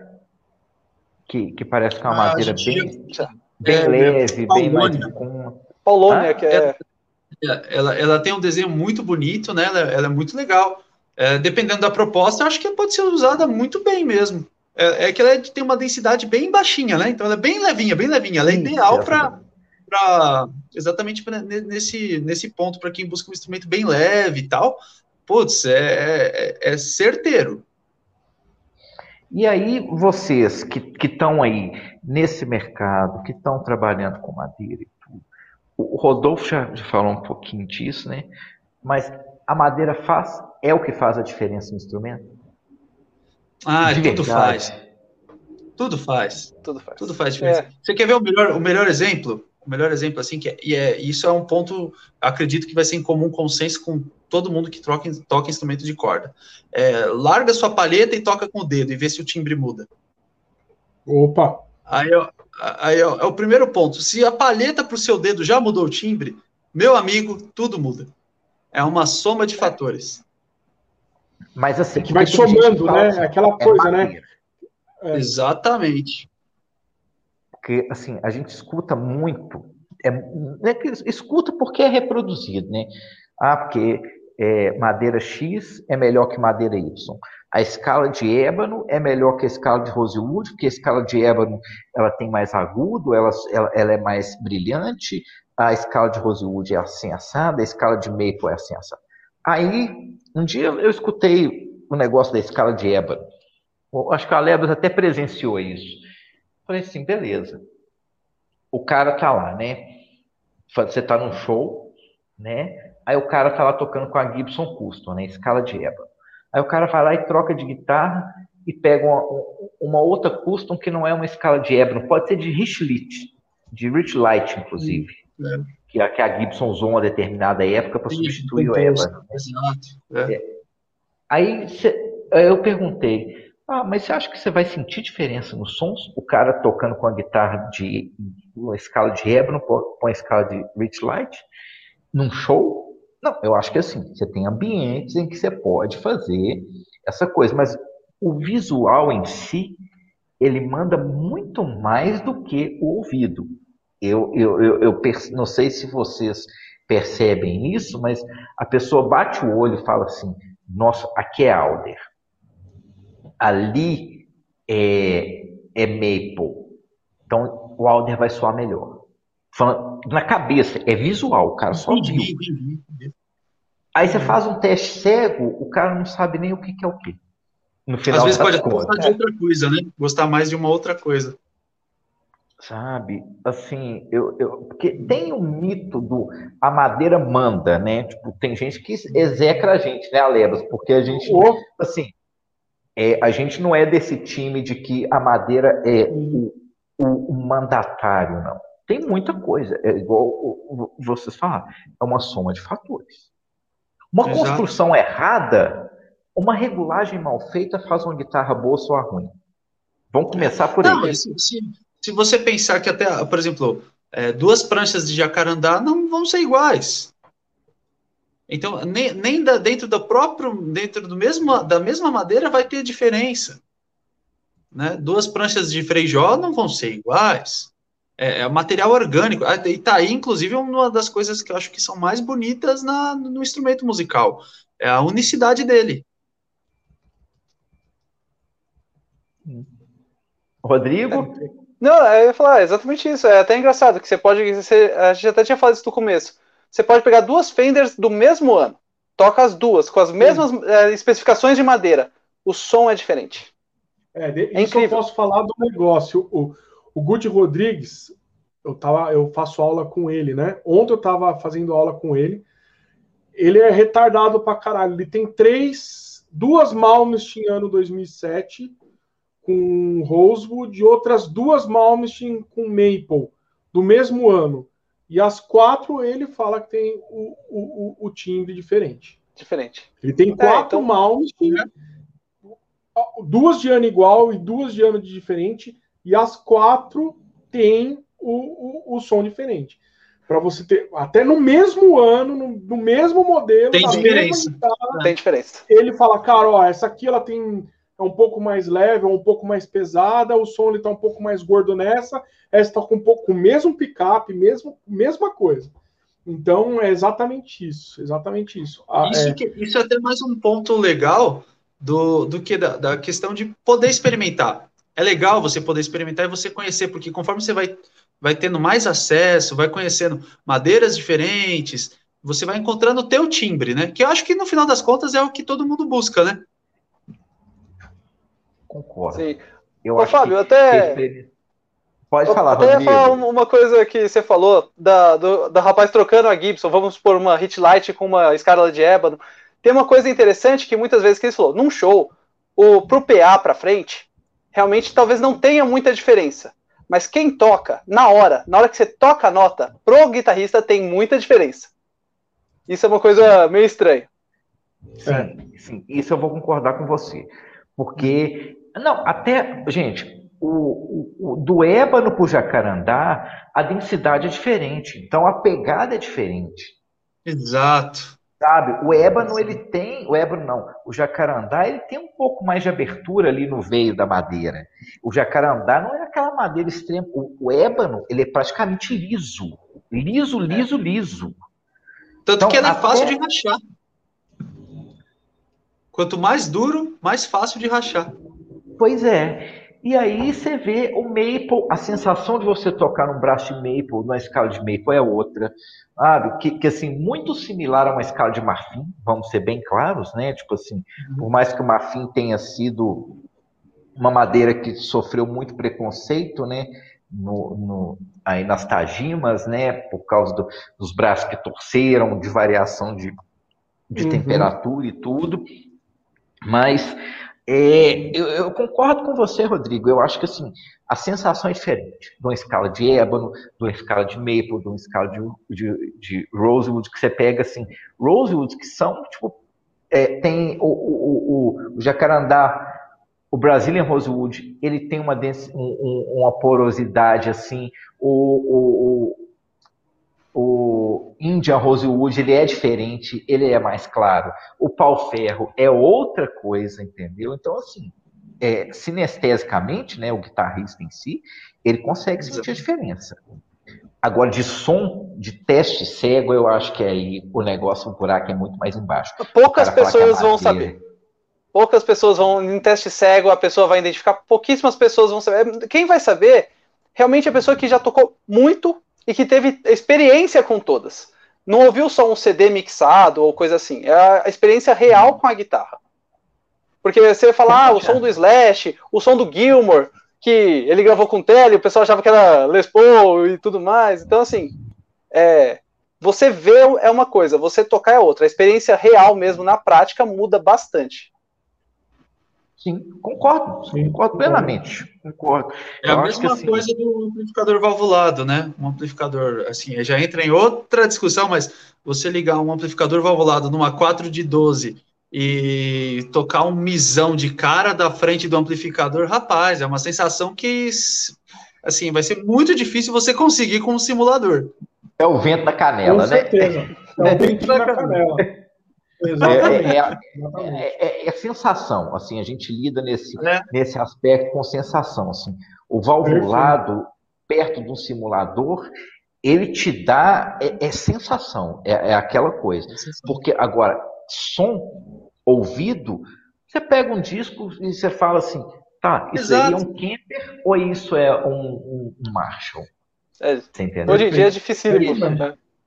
É não, é, além do mais, no, no, processo de masterização, né? É um, um, você passou para escutar aquele som mixado, já passou por técnico, mesa de som, master, filtrou frequência indesejada, né? E não só então, isso, aquele, né? aquele, Aí, aquele timbre um do Slash. que o cara usou, tem o microfone que o cara usou, é, tem o falante que o cara usou, tem a posição que ele colocou o microfone no falante. Perfeito. Perfeito. Que o Grilo entrou na sessão de gravação, já mudou a ambiência da sala. é, é absolutamente tudo. Eu acho que a gente pode aplicar isso, vocês que trabalham com guitarras, né? Que têm essa experiência muito mais próxima do que a nossa, porque vocês constroem. É que assim, ah, o encordoamento mais pesado ele vai soar de um jeito, o, o, sabe? É tudo. A própria pegada do cara. Quando o pessoal brinca e fala assim, ah, o timbre está na mão. Gente, o timbre está na mão. Porque cada um vai usar o instrumento de uma maneira. Cada um vai ter uma identificação ali com o instrumento e tudo. Que assim, eu, eu, acho que, que, que o Otávio, né, um dos últimos comentários aí, ele fala exatamente disso que a gente está falando, Alebas. Pega aí o penúltimo, antes do Adriano. Esse cara aqui. Acho que o maior é fator da parte das especificações da guitarra é o fator tesão de pegar o um instrumento e gostar daquilo. Muito mais que o som por si só. Acho que isso resume muito bem, assim, essa discussão de a ah, madeira. Assim, eu acho que, que eu tenho uma coisa minha que assim, um instrumento para mim, eu vou comprar um instrumento, a primeira coisa que eu faço é, ah, o cara, ah, você quer ligar? Não, eu quero ver como é que ele soa desligado primeiro. Como é que a madeira ressoa ali.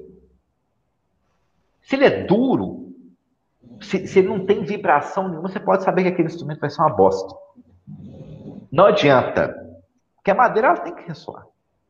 Né, gente? Não, não, não precisa ser um violão, né? Porque o violão tem toda aquela coisa de caixa acústica, mas ele tem que ter um som bom, desplugado, para na hora que você plugar, gente, isso faz total diferença. Assim. Ah, sim, até pelo seu ânimo também, né? De pegar um instrumento e tal, é, é totalmente diferente mesmo. Até, até aproveita aí para. Não sei se você já chegou a tocar ou, ou usar uma tele com braço de jacarandá. Não. Não. Não. Ah, então você tem que usar, cara. Se você gosta desse, que você quer exatamente essa sensação de vibração, meu irmão, quando você colocar um braço de jacarandá numa tele bem feitinha assim, você vai ver, você sente o acorde vibrando atrás da tua mão. É uma sensação é, muito, louco, muito maneira, muito maneira que mesmo. Louco. Que louco. Vocês têm assim as suas preferências de madeira, assim, para vocês particulares?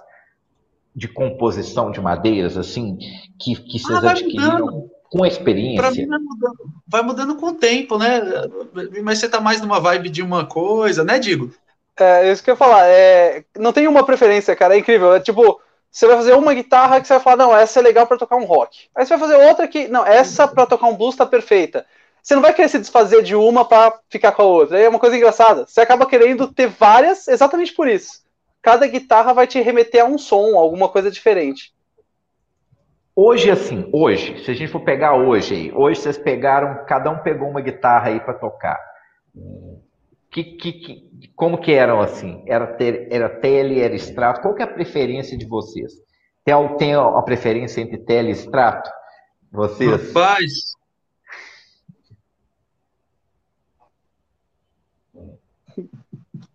Boa o... pergunta, hein? É, atualmente eu tô tocando mais tele até, mas assim, é, meu próximo projeto que eu tô vou até fazer provavelmente vai ser uma Mustangzinha com escala curta, uma coisa diferente. É single, captador single, escala curta. Esse vai ser o meu próximo projeto. É é que é uma coisa que eu quero fazer para mim mesmo, com... tipo, é. Porque saíram Mustangs com escala de 22, né? De 22 polegadas. É, tem as, as menorzinhas, mas não, é uma 24, 2475, fazer uma escala de Gibson. Oh, interessante isso aí. É. Aí eu acho que é, o meu próximo projeto para mim vai ser esse. Por enquanto eu tô na tele, mas tô querendo ir para uma Mustang, fazer um som um pouco mais cru e, e mais simples tele, até, né? Tele clássico zona mesmo, tipo é, Maple e tudo. Não, tele clara. braço de jacarandá é, é diferente. Braço de jacarandá e o corpo de eucalipto corpo de eucalipto e o braço de jacarandá. É uma tele mais pesada, com uma boa ressonância, mas é. É um baita Nossa. timbre. É um som absurdo. E você, Rodolfo? Você é, você é mais extrato, mais tele? Como é que é a preferência atual? Que a gente sabe que muda, exatamente. Puts, eu, eu, tô gravi... eu tô eu tô gra... eu tô na verdade orbitando, saindo da tela e indo para estrado atualmente. Não sei até quando, mas é uma coisa assim, saindo uma tela para ir para um extrato mesmo assim. Essas assim, é, eu, eu, escutando isso de vocês, para mim fica muito muito mais claro assim que as influências de vocês elas são muito mais aí, né? Extrato tele, né? Muito mais dentro ah, do que é clássico, extrato tele, do mundo da Fender, né? A, o, o, os guitarristas, os ídolos de vocês, são ídolos que, que usavam praticamente extrato tele? Ah, para mim é assim, é, é, eu acho que sim. É Eric Johnson, Eric Clapton, é os Erics. E você, Rodrigo? Não, eu também. Acaba sendo que a maioria usava Stratocaster. Acho que Telecaster até menos, é até engraçado. Eu fui pra Tele, mas a maioria do, do pessoal que eu sempre gostei muito, o Hit Blackmore, é sempre Strato. É, Strato, o Malmsteen, que para mim também é incrível como guitarrista, sempre Stratocaster. É, Telecaster eu fui de teimoso mesmo. Eu vou fazer uma pergunta que aconteceu comigo? Saúde? Eu até uma determinada. Eu, mutei, eu mutei, eu mutei. É, eu até uma determinada idade, eu achava que a Telecaster uma das guitarras mais feias que existiam. E vocês passaram por isso? De achar a Telecaster uma guitarra feia? Eu sim. Eu achava a guitarra também sem graça. Mas é engraçado que uh, teve um tempo que eu fiquei louco pela Music Man Axis, que é praticamente uma Telecaster com um formatinho mais redondo, né? Uhum. Acho que depois daquilo acabei indo pro, pra Telecaster. Tinha até um cliente que definiu muito bem a, a Axis, né? É, foi até engraçado, o rapaz falou, nossa, eu gostei, gostei dessa guitarra, ela é bonita, né? Veio mostrando numa revista, né? Não tinha tanta internet e tal. Eu falei, o que eu mais gostei é que ela lembra uma frigideira, olha aqui. Aí do ângulo que ele mostrou, ela realmente parece, parece uma panelinha, uma frigideira. Pera, pera aí, pera aí. Alebas, a sua Axis está aí perto de você? Tá, tá aqui, ó. ó segura ela como se fosse uma frigideira, para você ver. Ó, segura ela retinha. Nossa, não é que lembra uma frigideirinha? Essa guitarra que me fez gostar de tele. É engraçado, né? parece uma frigideira. Ale, você tem uma frigideira.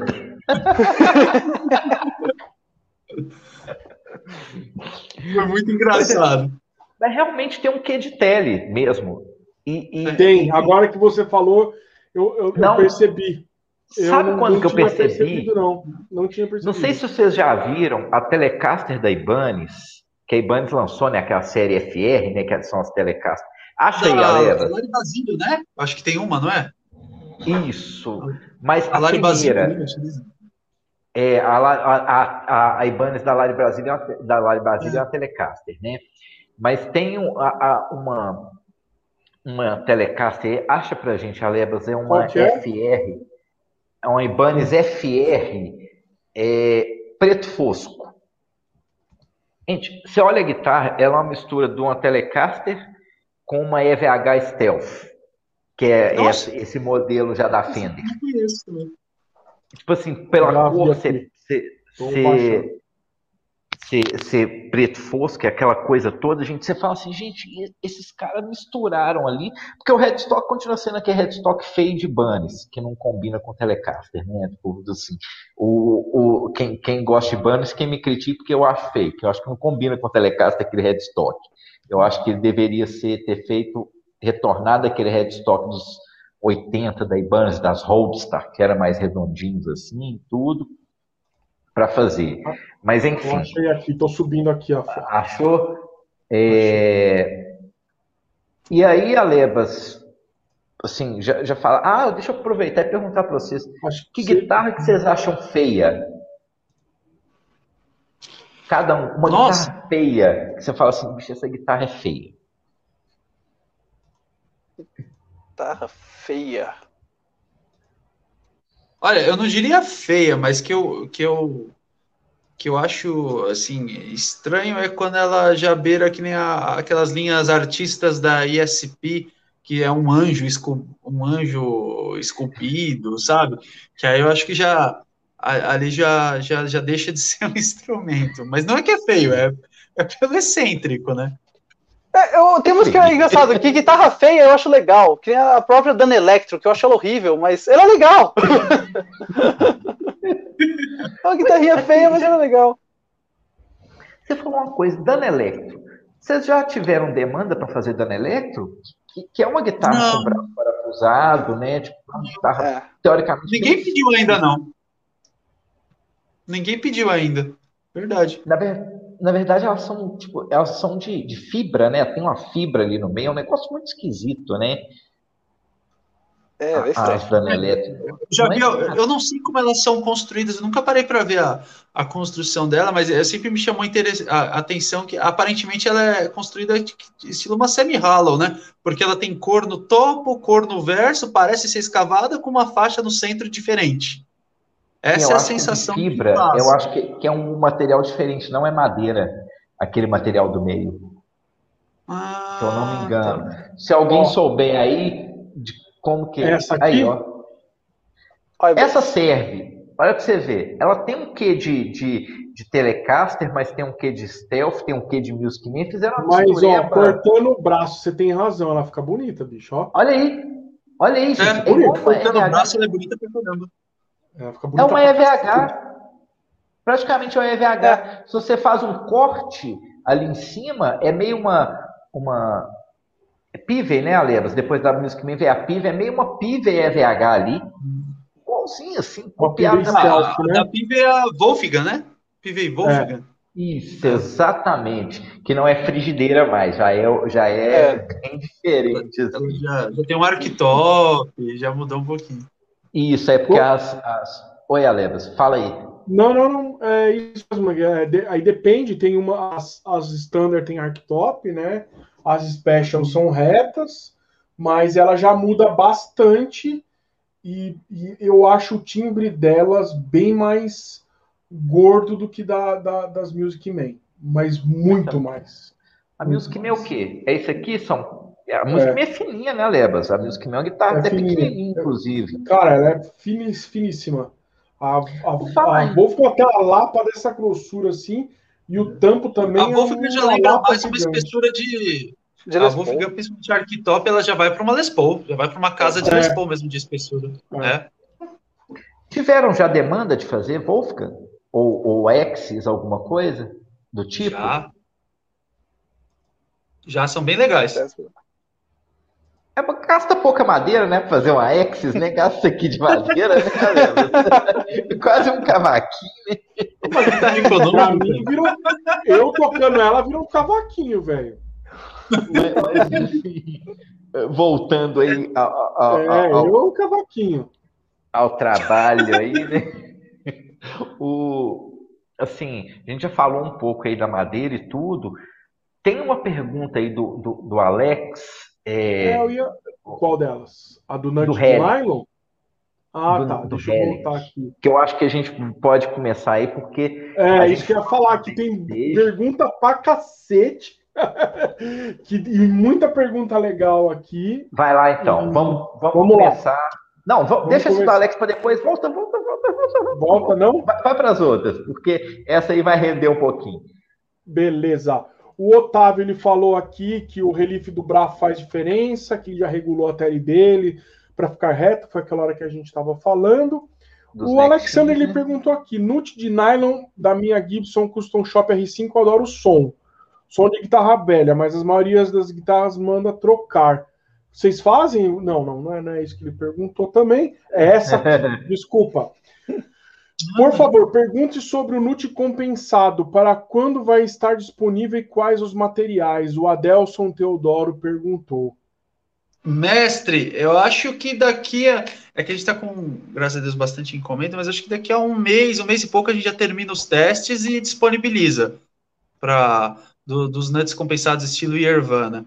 E basicamente, de início, não, não tem como adiantar os materiais. Osso é certeza, né? Osso é certeza. E aí ainda falta fazer teste nos outros materiais para a gente disponibilizar. E, e, poxa, é bem legal, tá? É bem legal realmente o nut compensado. Você já tinha visto a Lebas nut compensado? Você conhece? Não. não Porque tem esse, não, o Zirvana, né? Que, que é um nut compensado que ajuda muito a afinação, né? É. Entonação, na verdade, né? Porque você tem, no, no caso da Telecaster, né? É, você tem os saddles compensados, né? Porque ele compensa ali, como é um. Estou falando teleclássica, né? Você tem os saddles compensados, que ele compensa ali. Que a Telecaster ela não dá regulagem perfeita de entonação se não for compensado o, o saddle. Não dá. E tem muita guitarra que, assim, tipo, o, o nut compensado estilo Irvana, ele faz uma diferença imensa em Gibson. Imensa. Um detalhe tão pequeno, né? É até impressionante a diferença que faz o, o esse detalhe mesmo. Isso é verdade. Aquele problema que, que, que, o pessoal reclama da famosa corda sol, né, da Gibson, que a entonação não fica 100%, ela não afina direito e aquela coisa toda.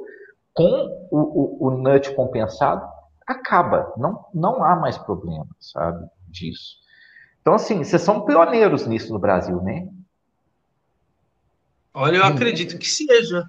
Ah, até sobre o Nut e o, e o sistema dele, o Digo pode explicar bem melhor, né, Digo? Do, do lance, principalmente do. Em relação não só ao sol, mas a, aos acordes completos com corda solta, né? É, que qualquer guitarra, na verdade, você vai fazer um acorde, um misão, um lá. É, você nota um wobble, na verdade, no, no som, né?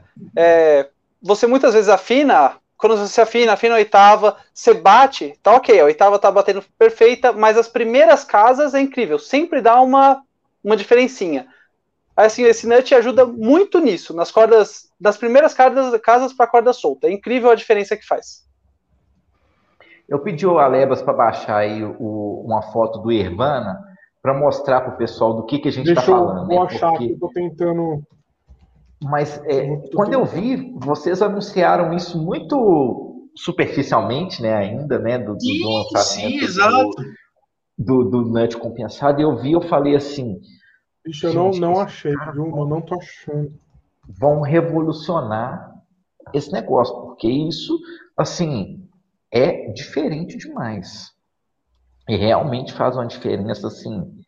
É isso que vocês estão falando Deixa eu só ver se eu acho aqui para mandar para Lebas. Aí você me manda.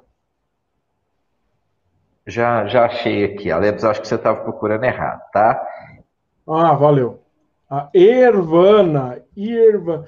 Eu estava procurando como direto. Irvana. Isso, exatamente. Fitting a Gibson Shelf Nuff que eu acho que aí o, o, o, Rodrigo vai poder explicar ainda melhor, sabe? A gente podendo tá. mostrar aí o. Mostra é esse. Ele... Tá, deixa eu pegar aqui. Acho que esse aqui dá para entender direito. Porque isso que ele está falando, que, que, assim, às vezes. Ele tem os tá alívios, tá né? Acabei de ver aqui na coisa. Acabei às vezes ver. a guitarra tá. Você bate a entonação, tá perfeito. você confere a afinação, tá afinadinho.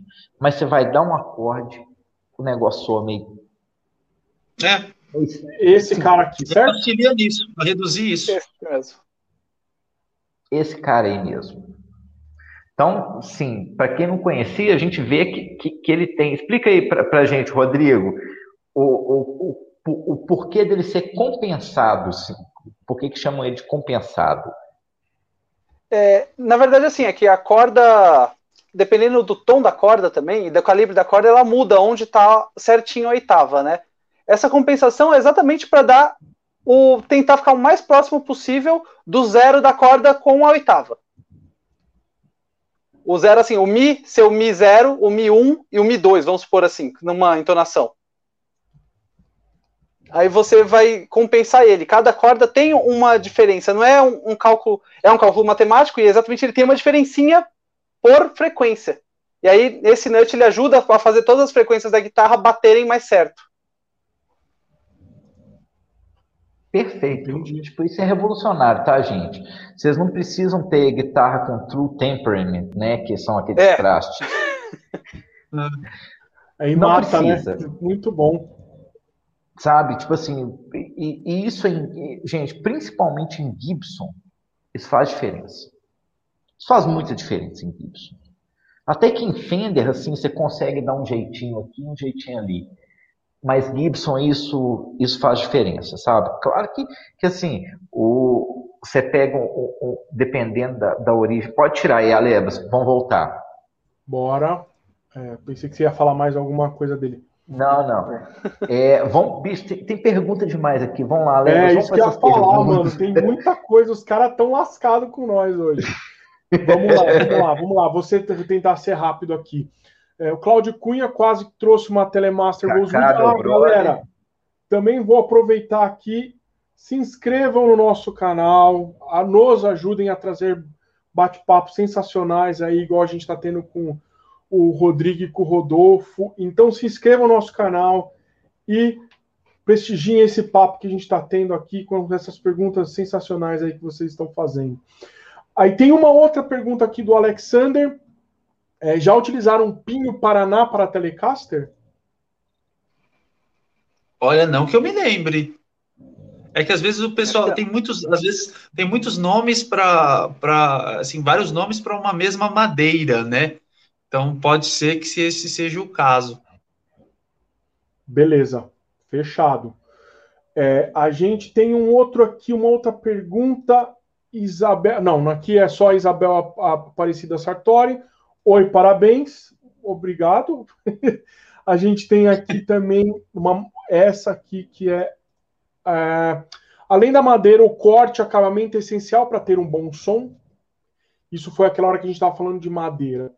E aí, essa pergunta é para se o acabamento é essencial. Madeira, além da madeira, o corte que a gente falou, se o acabamento. Então, acho que falando aí da, da pintura, nitro, PU, vocês acham que é essencial para ter um bom som? Ah, tem uma máxima, né, digo, do, do quanto mais fino, em tese, sempre melhor o acabamento, em relação à vibração, sonoridade, né? Não digo nem em relação ao tipo da pintura em si, é que geralmente é mais associado um acabamento fino à nitrocelulose, né? Entendi. Legal.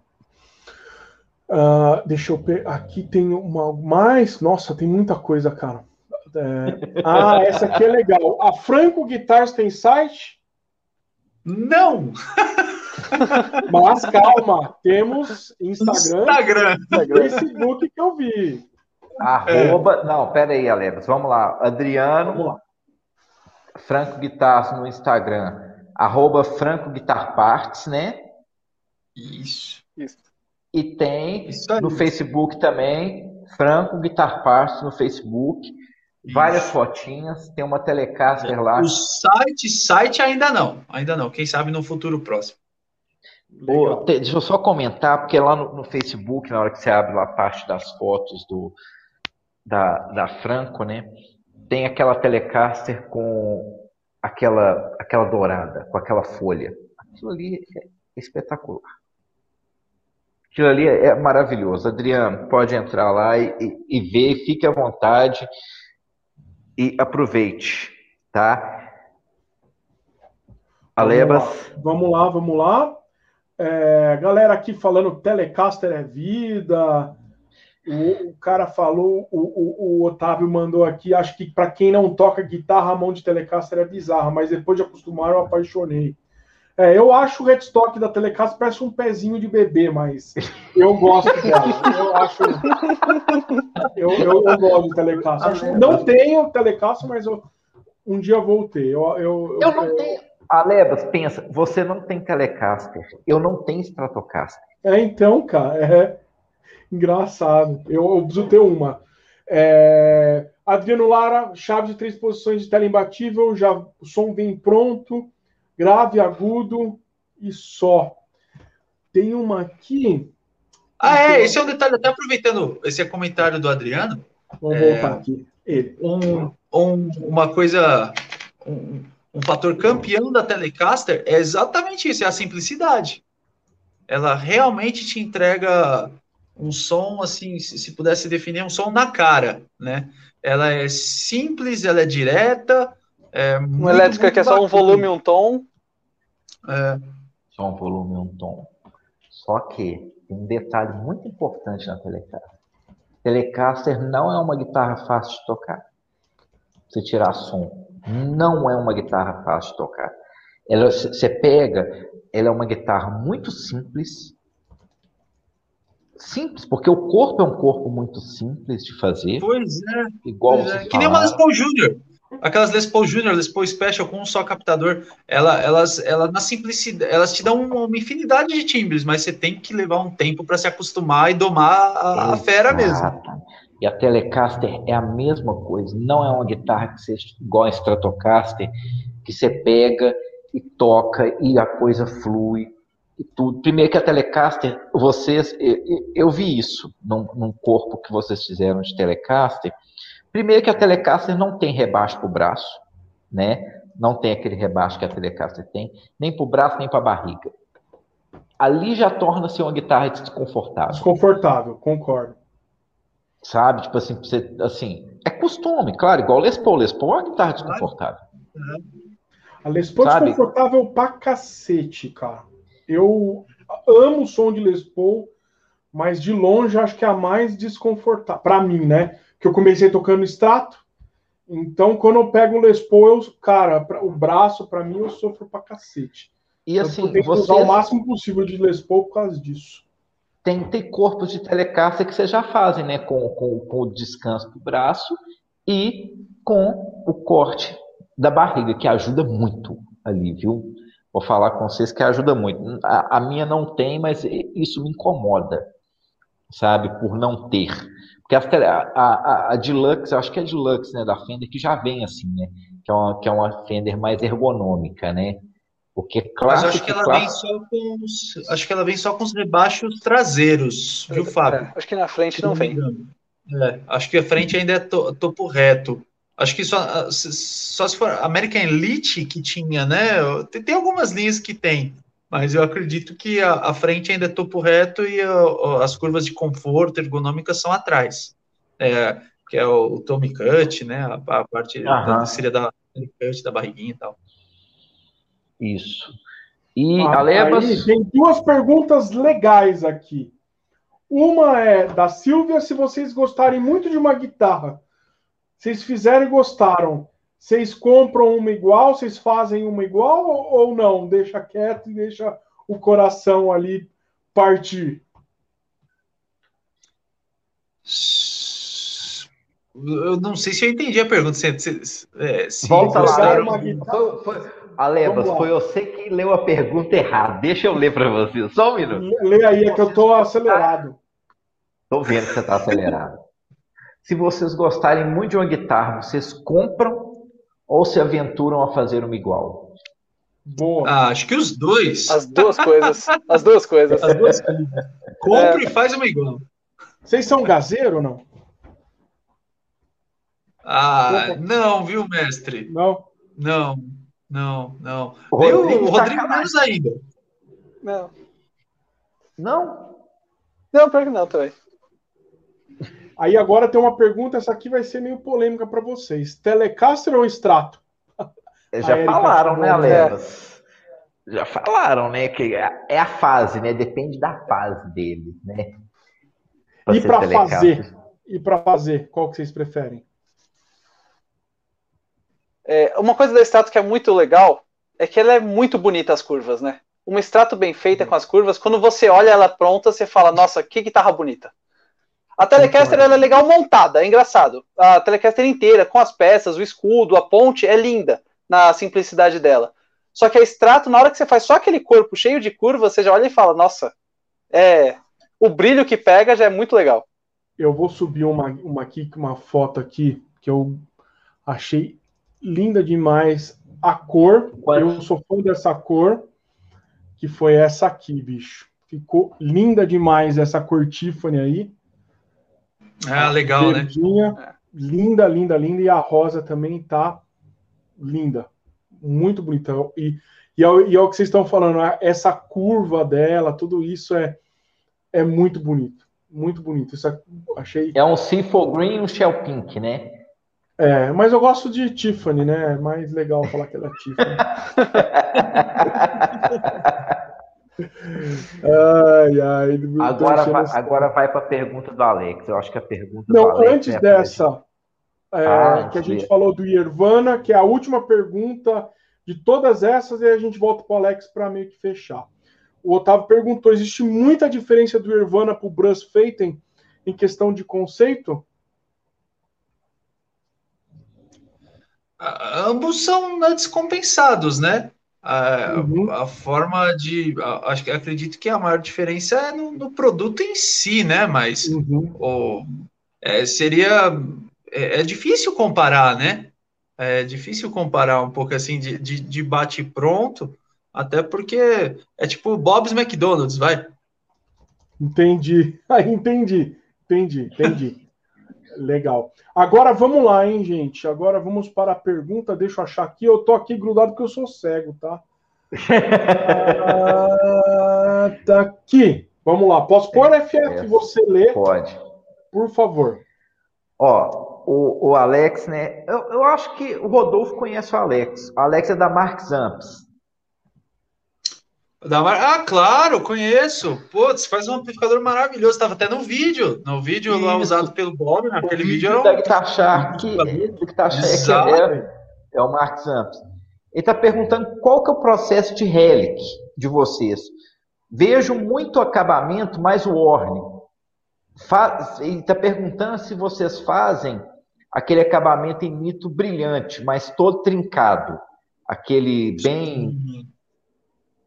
porque, assim, a, a, gente conversou disso antes, né, no backstage, mas eu acho que o, o, o Rodrigo explicou para a gente, né, é, muito isso, né, do, desse processo de relic das guitarras da Franco. Eu acho que, que vocês podiam falar um pouco aí para a galera, sabe, de como que é esse processo de relic da Franco.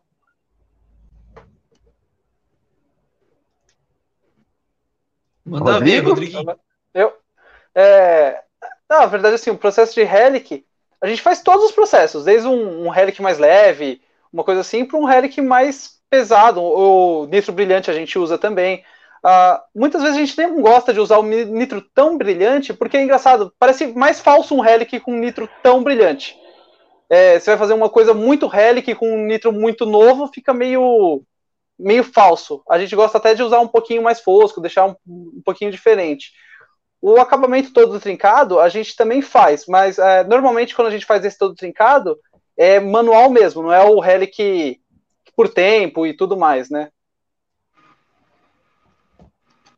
E, e você falou uma coisa, o, Rodrigo, com, com, a gente é, antes, que assim, é, que o acabamento que vocês fazem nitro ele é só nitro, né? Porque vocês não usam, que você contou que você não usa. Eu acho que é isso que o Alex está perguntando.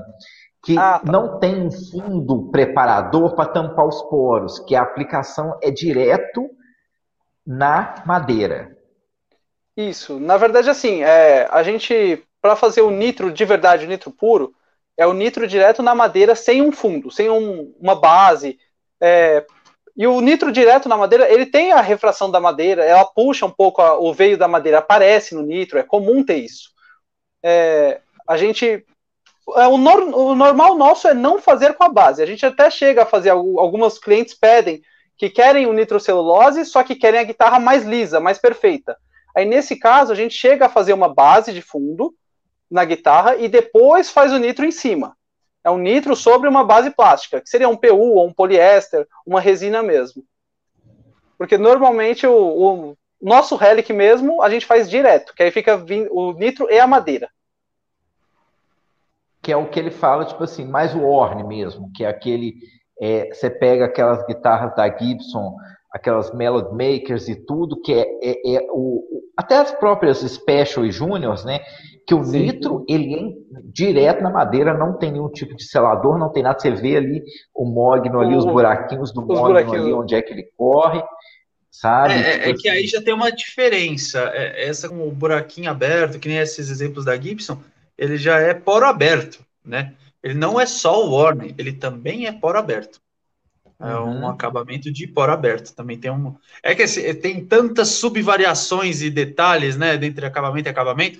Tanto que o, o principal que a gente pede, principalmente quando eu estou atendendo, é a galera é, não se prender a rótulos. Manda referência.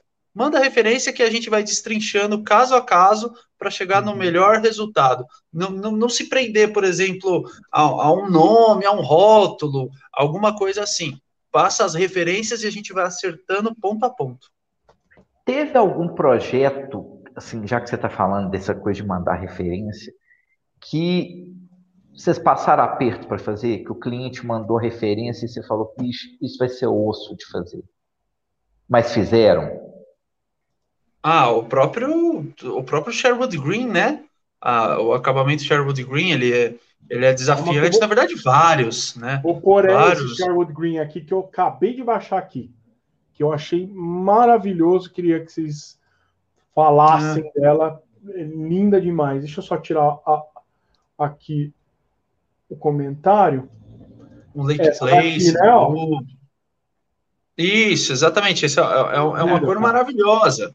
É uma cor maravilhosa. Elas são é, só, o, o, o, próprio, o próprio processo de mistura vai de teste, assim, é complicado, mas é super gratificante, né? No resultado final, quando você vê a forma do metálico, do, da, da, granulação, o brilho, é muito legal.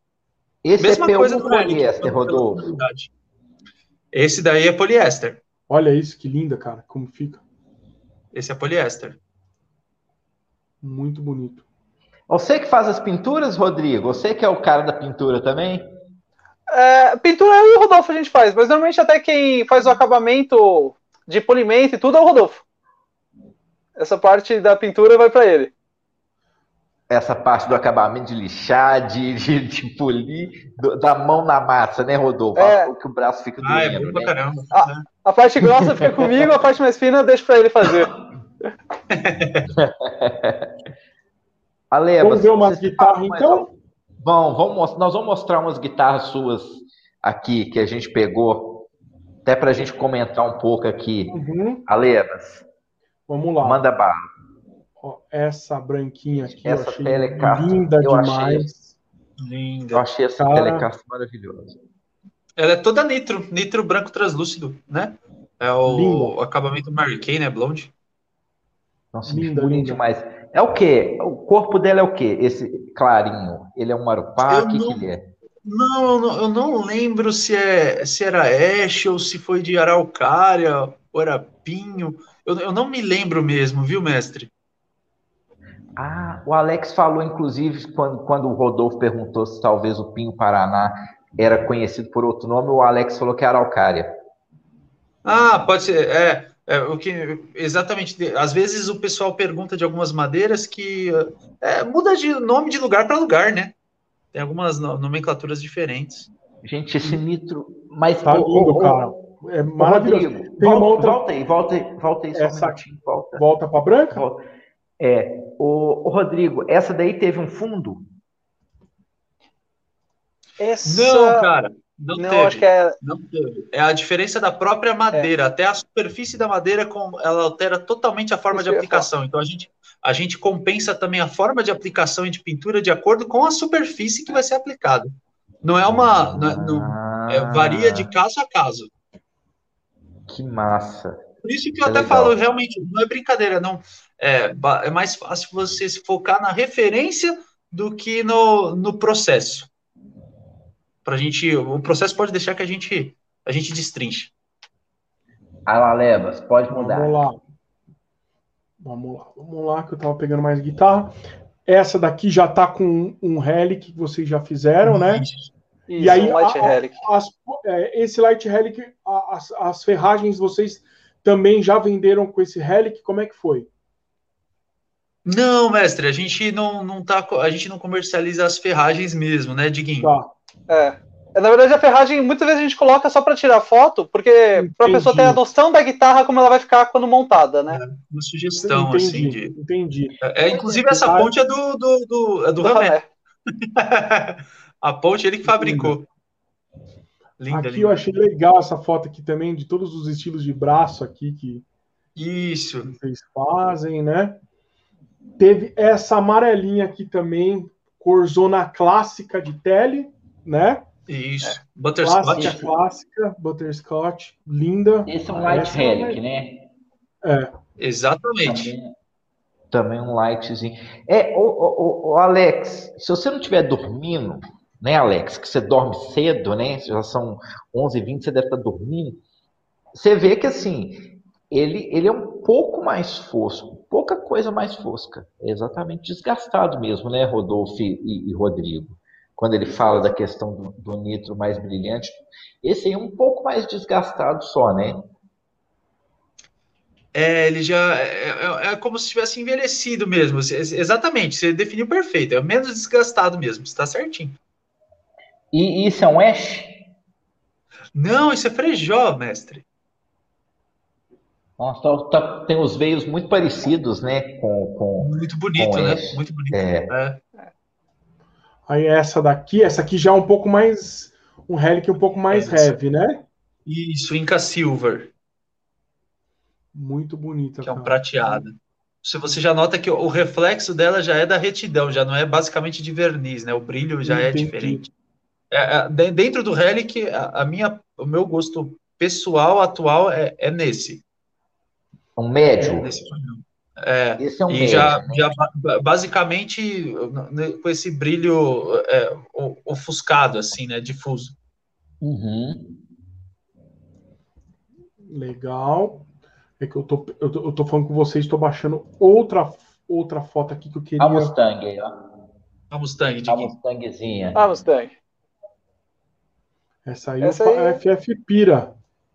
Eu, essa daí, o, o, o, Rodrigo, você fez baseado na, na 65 ou na 69? Ela tem o rebaixo pro braço? Não, ela não tem. Ela é a reta mesmo. A 65, aquela- então. É. É a mais antiga mesmo. classicona. Ah, tem, um- tem, uma, tem um detalhe nessa guitarra, é, nesse modelo que a gente fez, foi para até para permitir mais customização, né? Você vê, Tem esse escudo a, gente- a gente que corta, né? Lá na, na oficina. É, o escudo e esse control plate a gente faz lá, né? E a, aí tá para dois singles, né?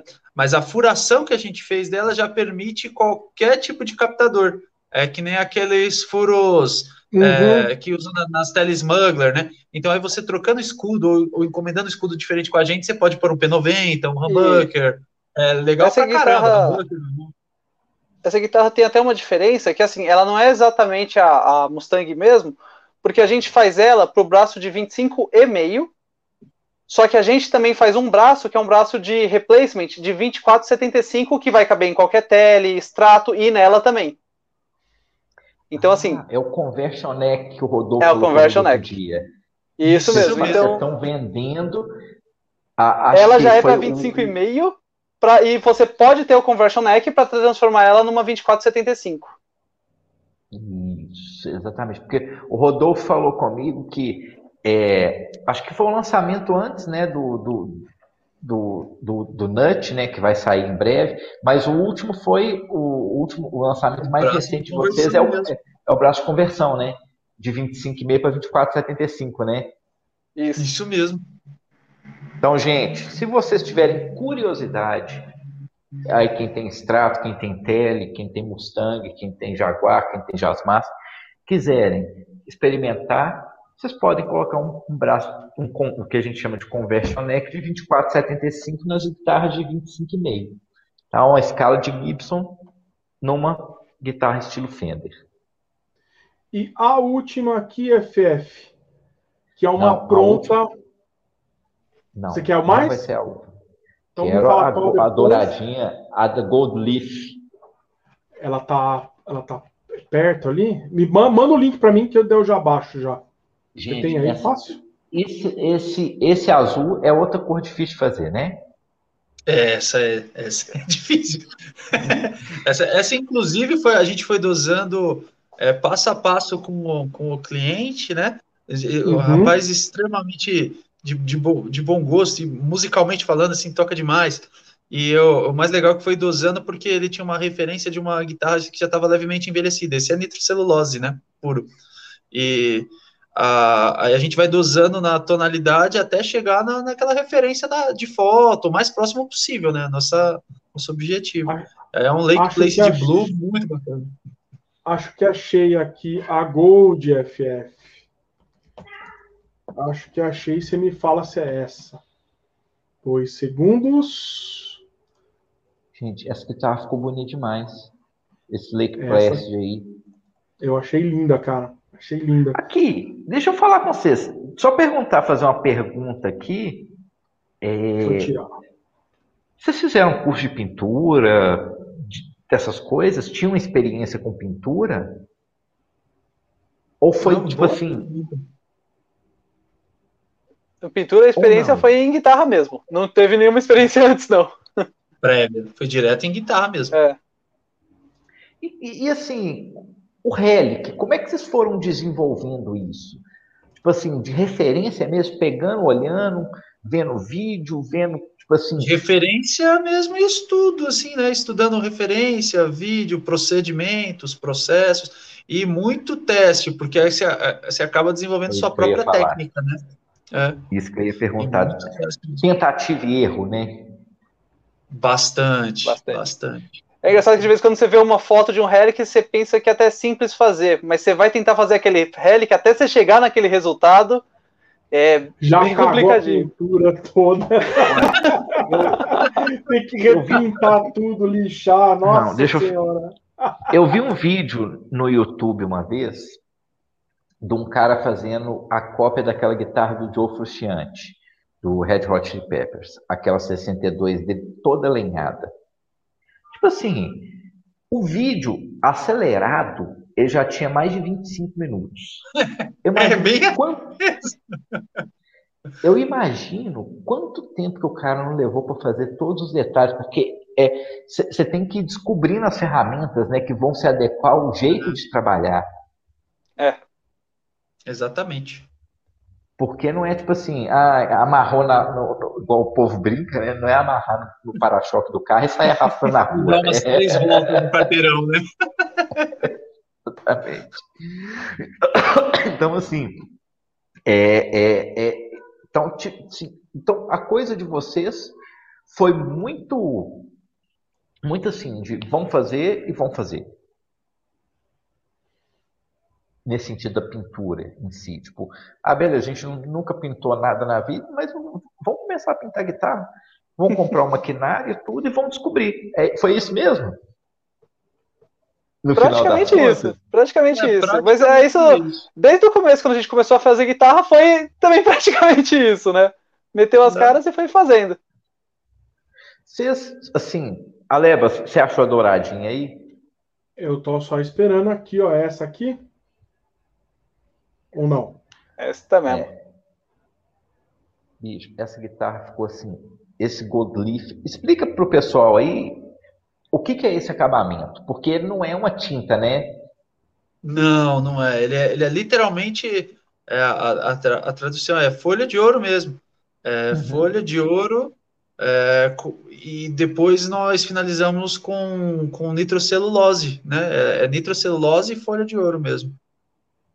É uma folha super, hiper, mega fina, que a gente vai instalando uma a uma e fazendo o acabamento na guitarra. É um acabamento demorado, trabalhoso, mas eu, eu honestamente acho o brilho, é, o brilho, assim, é, é, ouro, né? Não é uma pintura dourada, é, é uhum. literalmente tem a cor do ouro mesmo. É, é, é, e olha, se eu te falar que essa foto não faz justiça, tá? É, pessoalmente é muito, mais, muito mais bonito. O jeito que a luz reflete nisso é, incrível. Eu acho, eu já vi assim pouquíssimas guitarras assim. Inclusive tem umas Master Build da, da, da Fender que não sei se é o Greg Fessler que fez uns Gold Leaf também. E o negócio é espetacular. Espetacular. É, Agora eu gostei mesmo foi dessa escala. Dessa, essa escala é o que? Ébano? Não, essa, essa era do que, digo? Foi de, de, de Rosewood? É, um Rosewood. Calma que eu vou é, que aqui o headstock, que o headstock dela ficou bonito pra caraca também. Cara, que o jacarandá é escurão, né? Caramba. Sim. E a, até a bolinha dessa, a, a, marcação, falei bolinha, né? Mas são dot, né? O nome, o, o termo uhum. correto. Os dots a gente ainda fez também no mesmo material do escudo, né? Então ficou toda combinando. Ah, sim, que, que, que são os dots mais escuros, né? É, meio é amarelado. É. Uhum. Eu vou pôr aqui o headstock, que ficou imponente e bonito pra cacete, viu? Não ficou mesmo.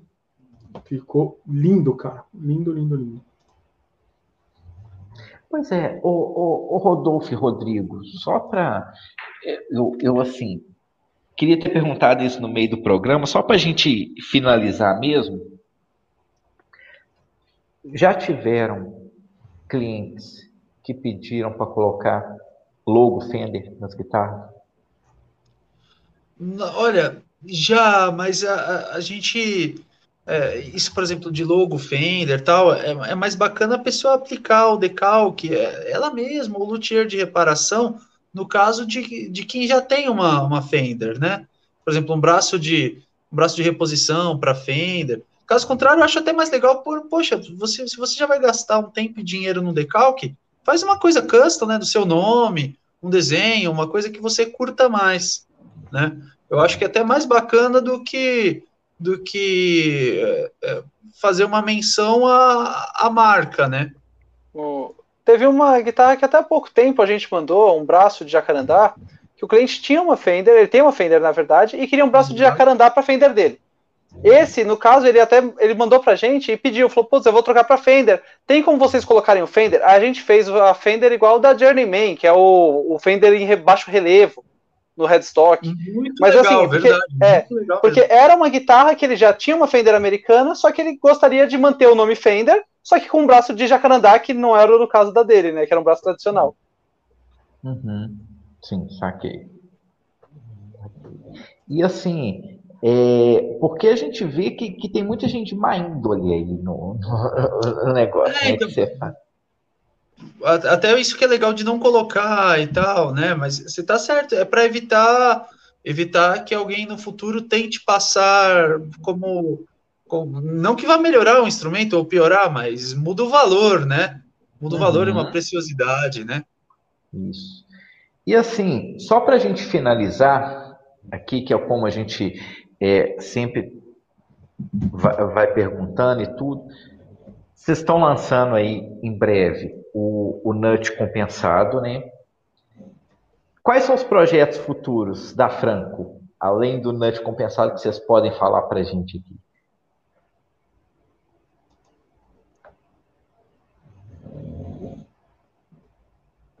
Rodolfo, Rodrigo, vai ser o suspense? Adianta o ouro aí. Acho que eles... Adianta o ouro. Oh, eu acho que assim, projeto, por enquanto, de produto, a gente não tem nenhum em mente para fazer agora, ou que, que esteja é. pronto para sair, seria só o Nut mesmo. O que a gente uhum. tá vendo provavelmente é coisa de instalação, seria nossa infraestrutura mesmo, que a gente pro final do ano quer dar uma, uma renovada em bastante coisa para melhorar a produção. Vocês fazem quantas guitarras por mês? Quantos corpos e braços por mês? Putz, depende, hein? Depende, e, e até uma coisa que a gente, né, nessa instalação, é para um lugar novo, que a gente está tentando se der tudo certo, se Deus quiser vai dar, é, até para ter um eventual showroom, né? Porque atualmente a gente não tem nem espaço de showroom, é literalmente marcenaria e oficina mesmo.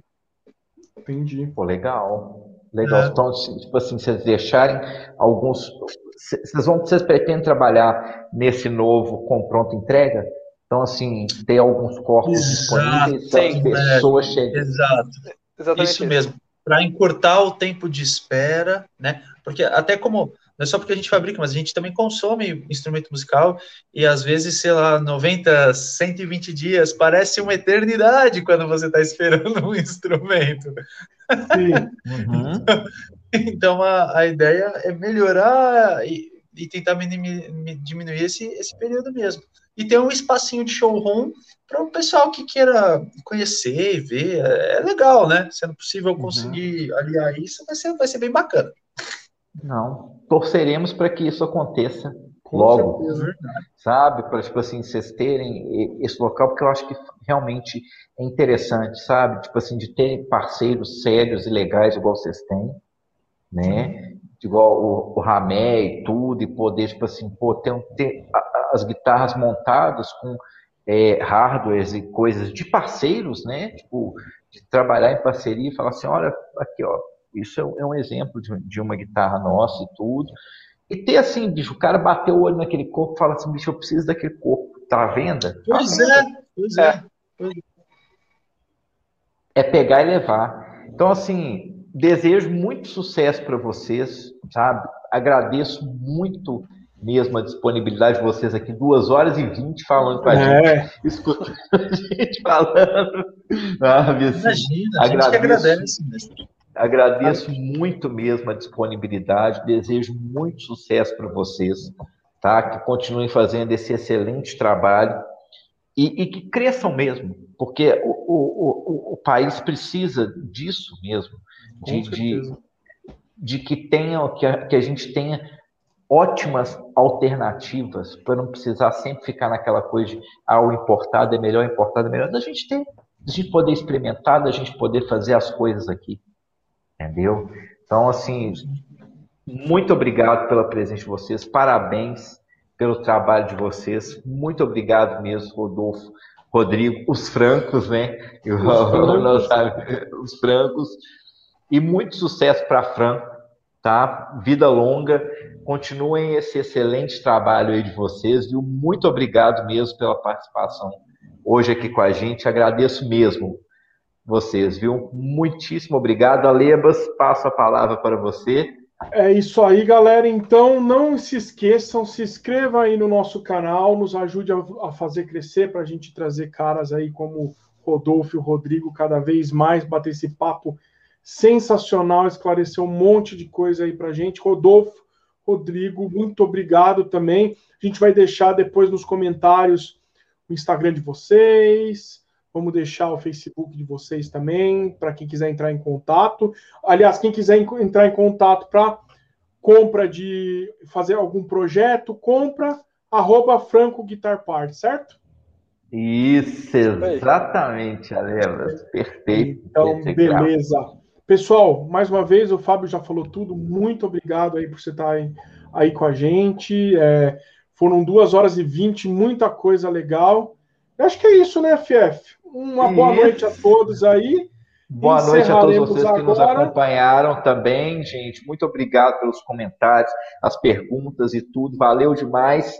Até daqui, infelizmente, até daqui duas semanas, né, Alevas? É, semana que vem tivemos, vamos ter uma pequena pausa, mas voltaremos com tudo depois, certo? Exatamente. Rodolfo, Rodrigo, mais uma vez, muito obrigado a vocês. Boa noite para vocês, tá? Valeu demais. Vocês querem falar as últimas palavras? Os convidados Mestre, têm a última palavra. pode falar. Para mim, só agradecer realmente, viu? Agradecer realmente. Muito legal o trabalho de vocês, a proposta, tá sempre com coisas novas. E é basicamente isso, agradecer a abertura e desejar sucesso mútuo, com certeza. É isso aí, valeu o papo de guitarra, valeu Fábio, valeu Alebas. Valeu, valeu. Muito obrigado aí pela oportunidade de estar aqui. Que isso, a gente que Nós agradece. que agradecemos. Muito obrigado. Valeu viu? demais. Boa noite para vocês, boa noite, galera. Bom descanso. Bom final de semana. Nós já estamos próximo final de semana. Até mais, gente. Valeu. Falou. Valeu. Até mais. Falou.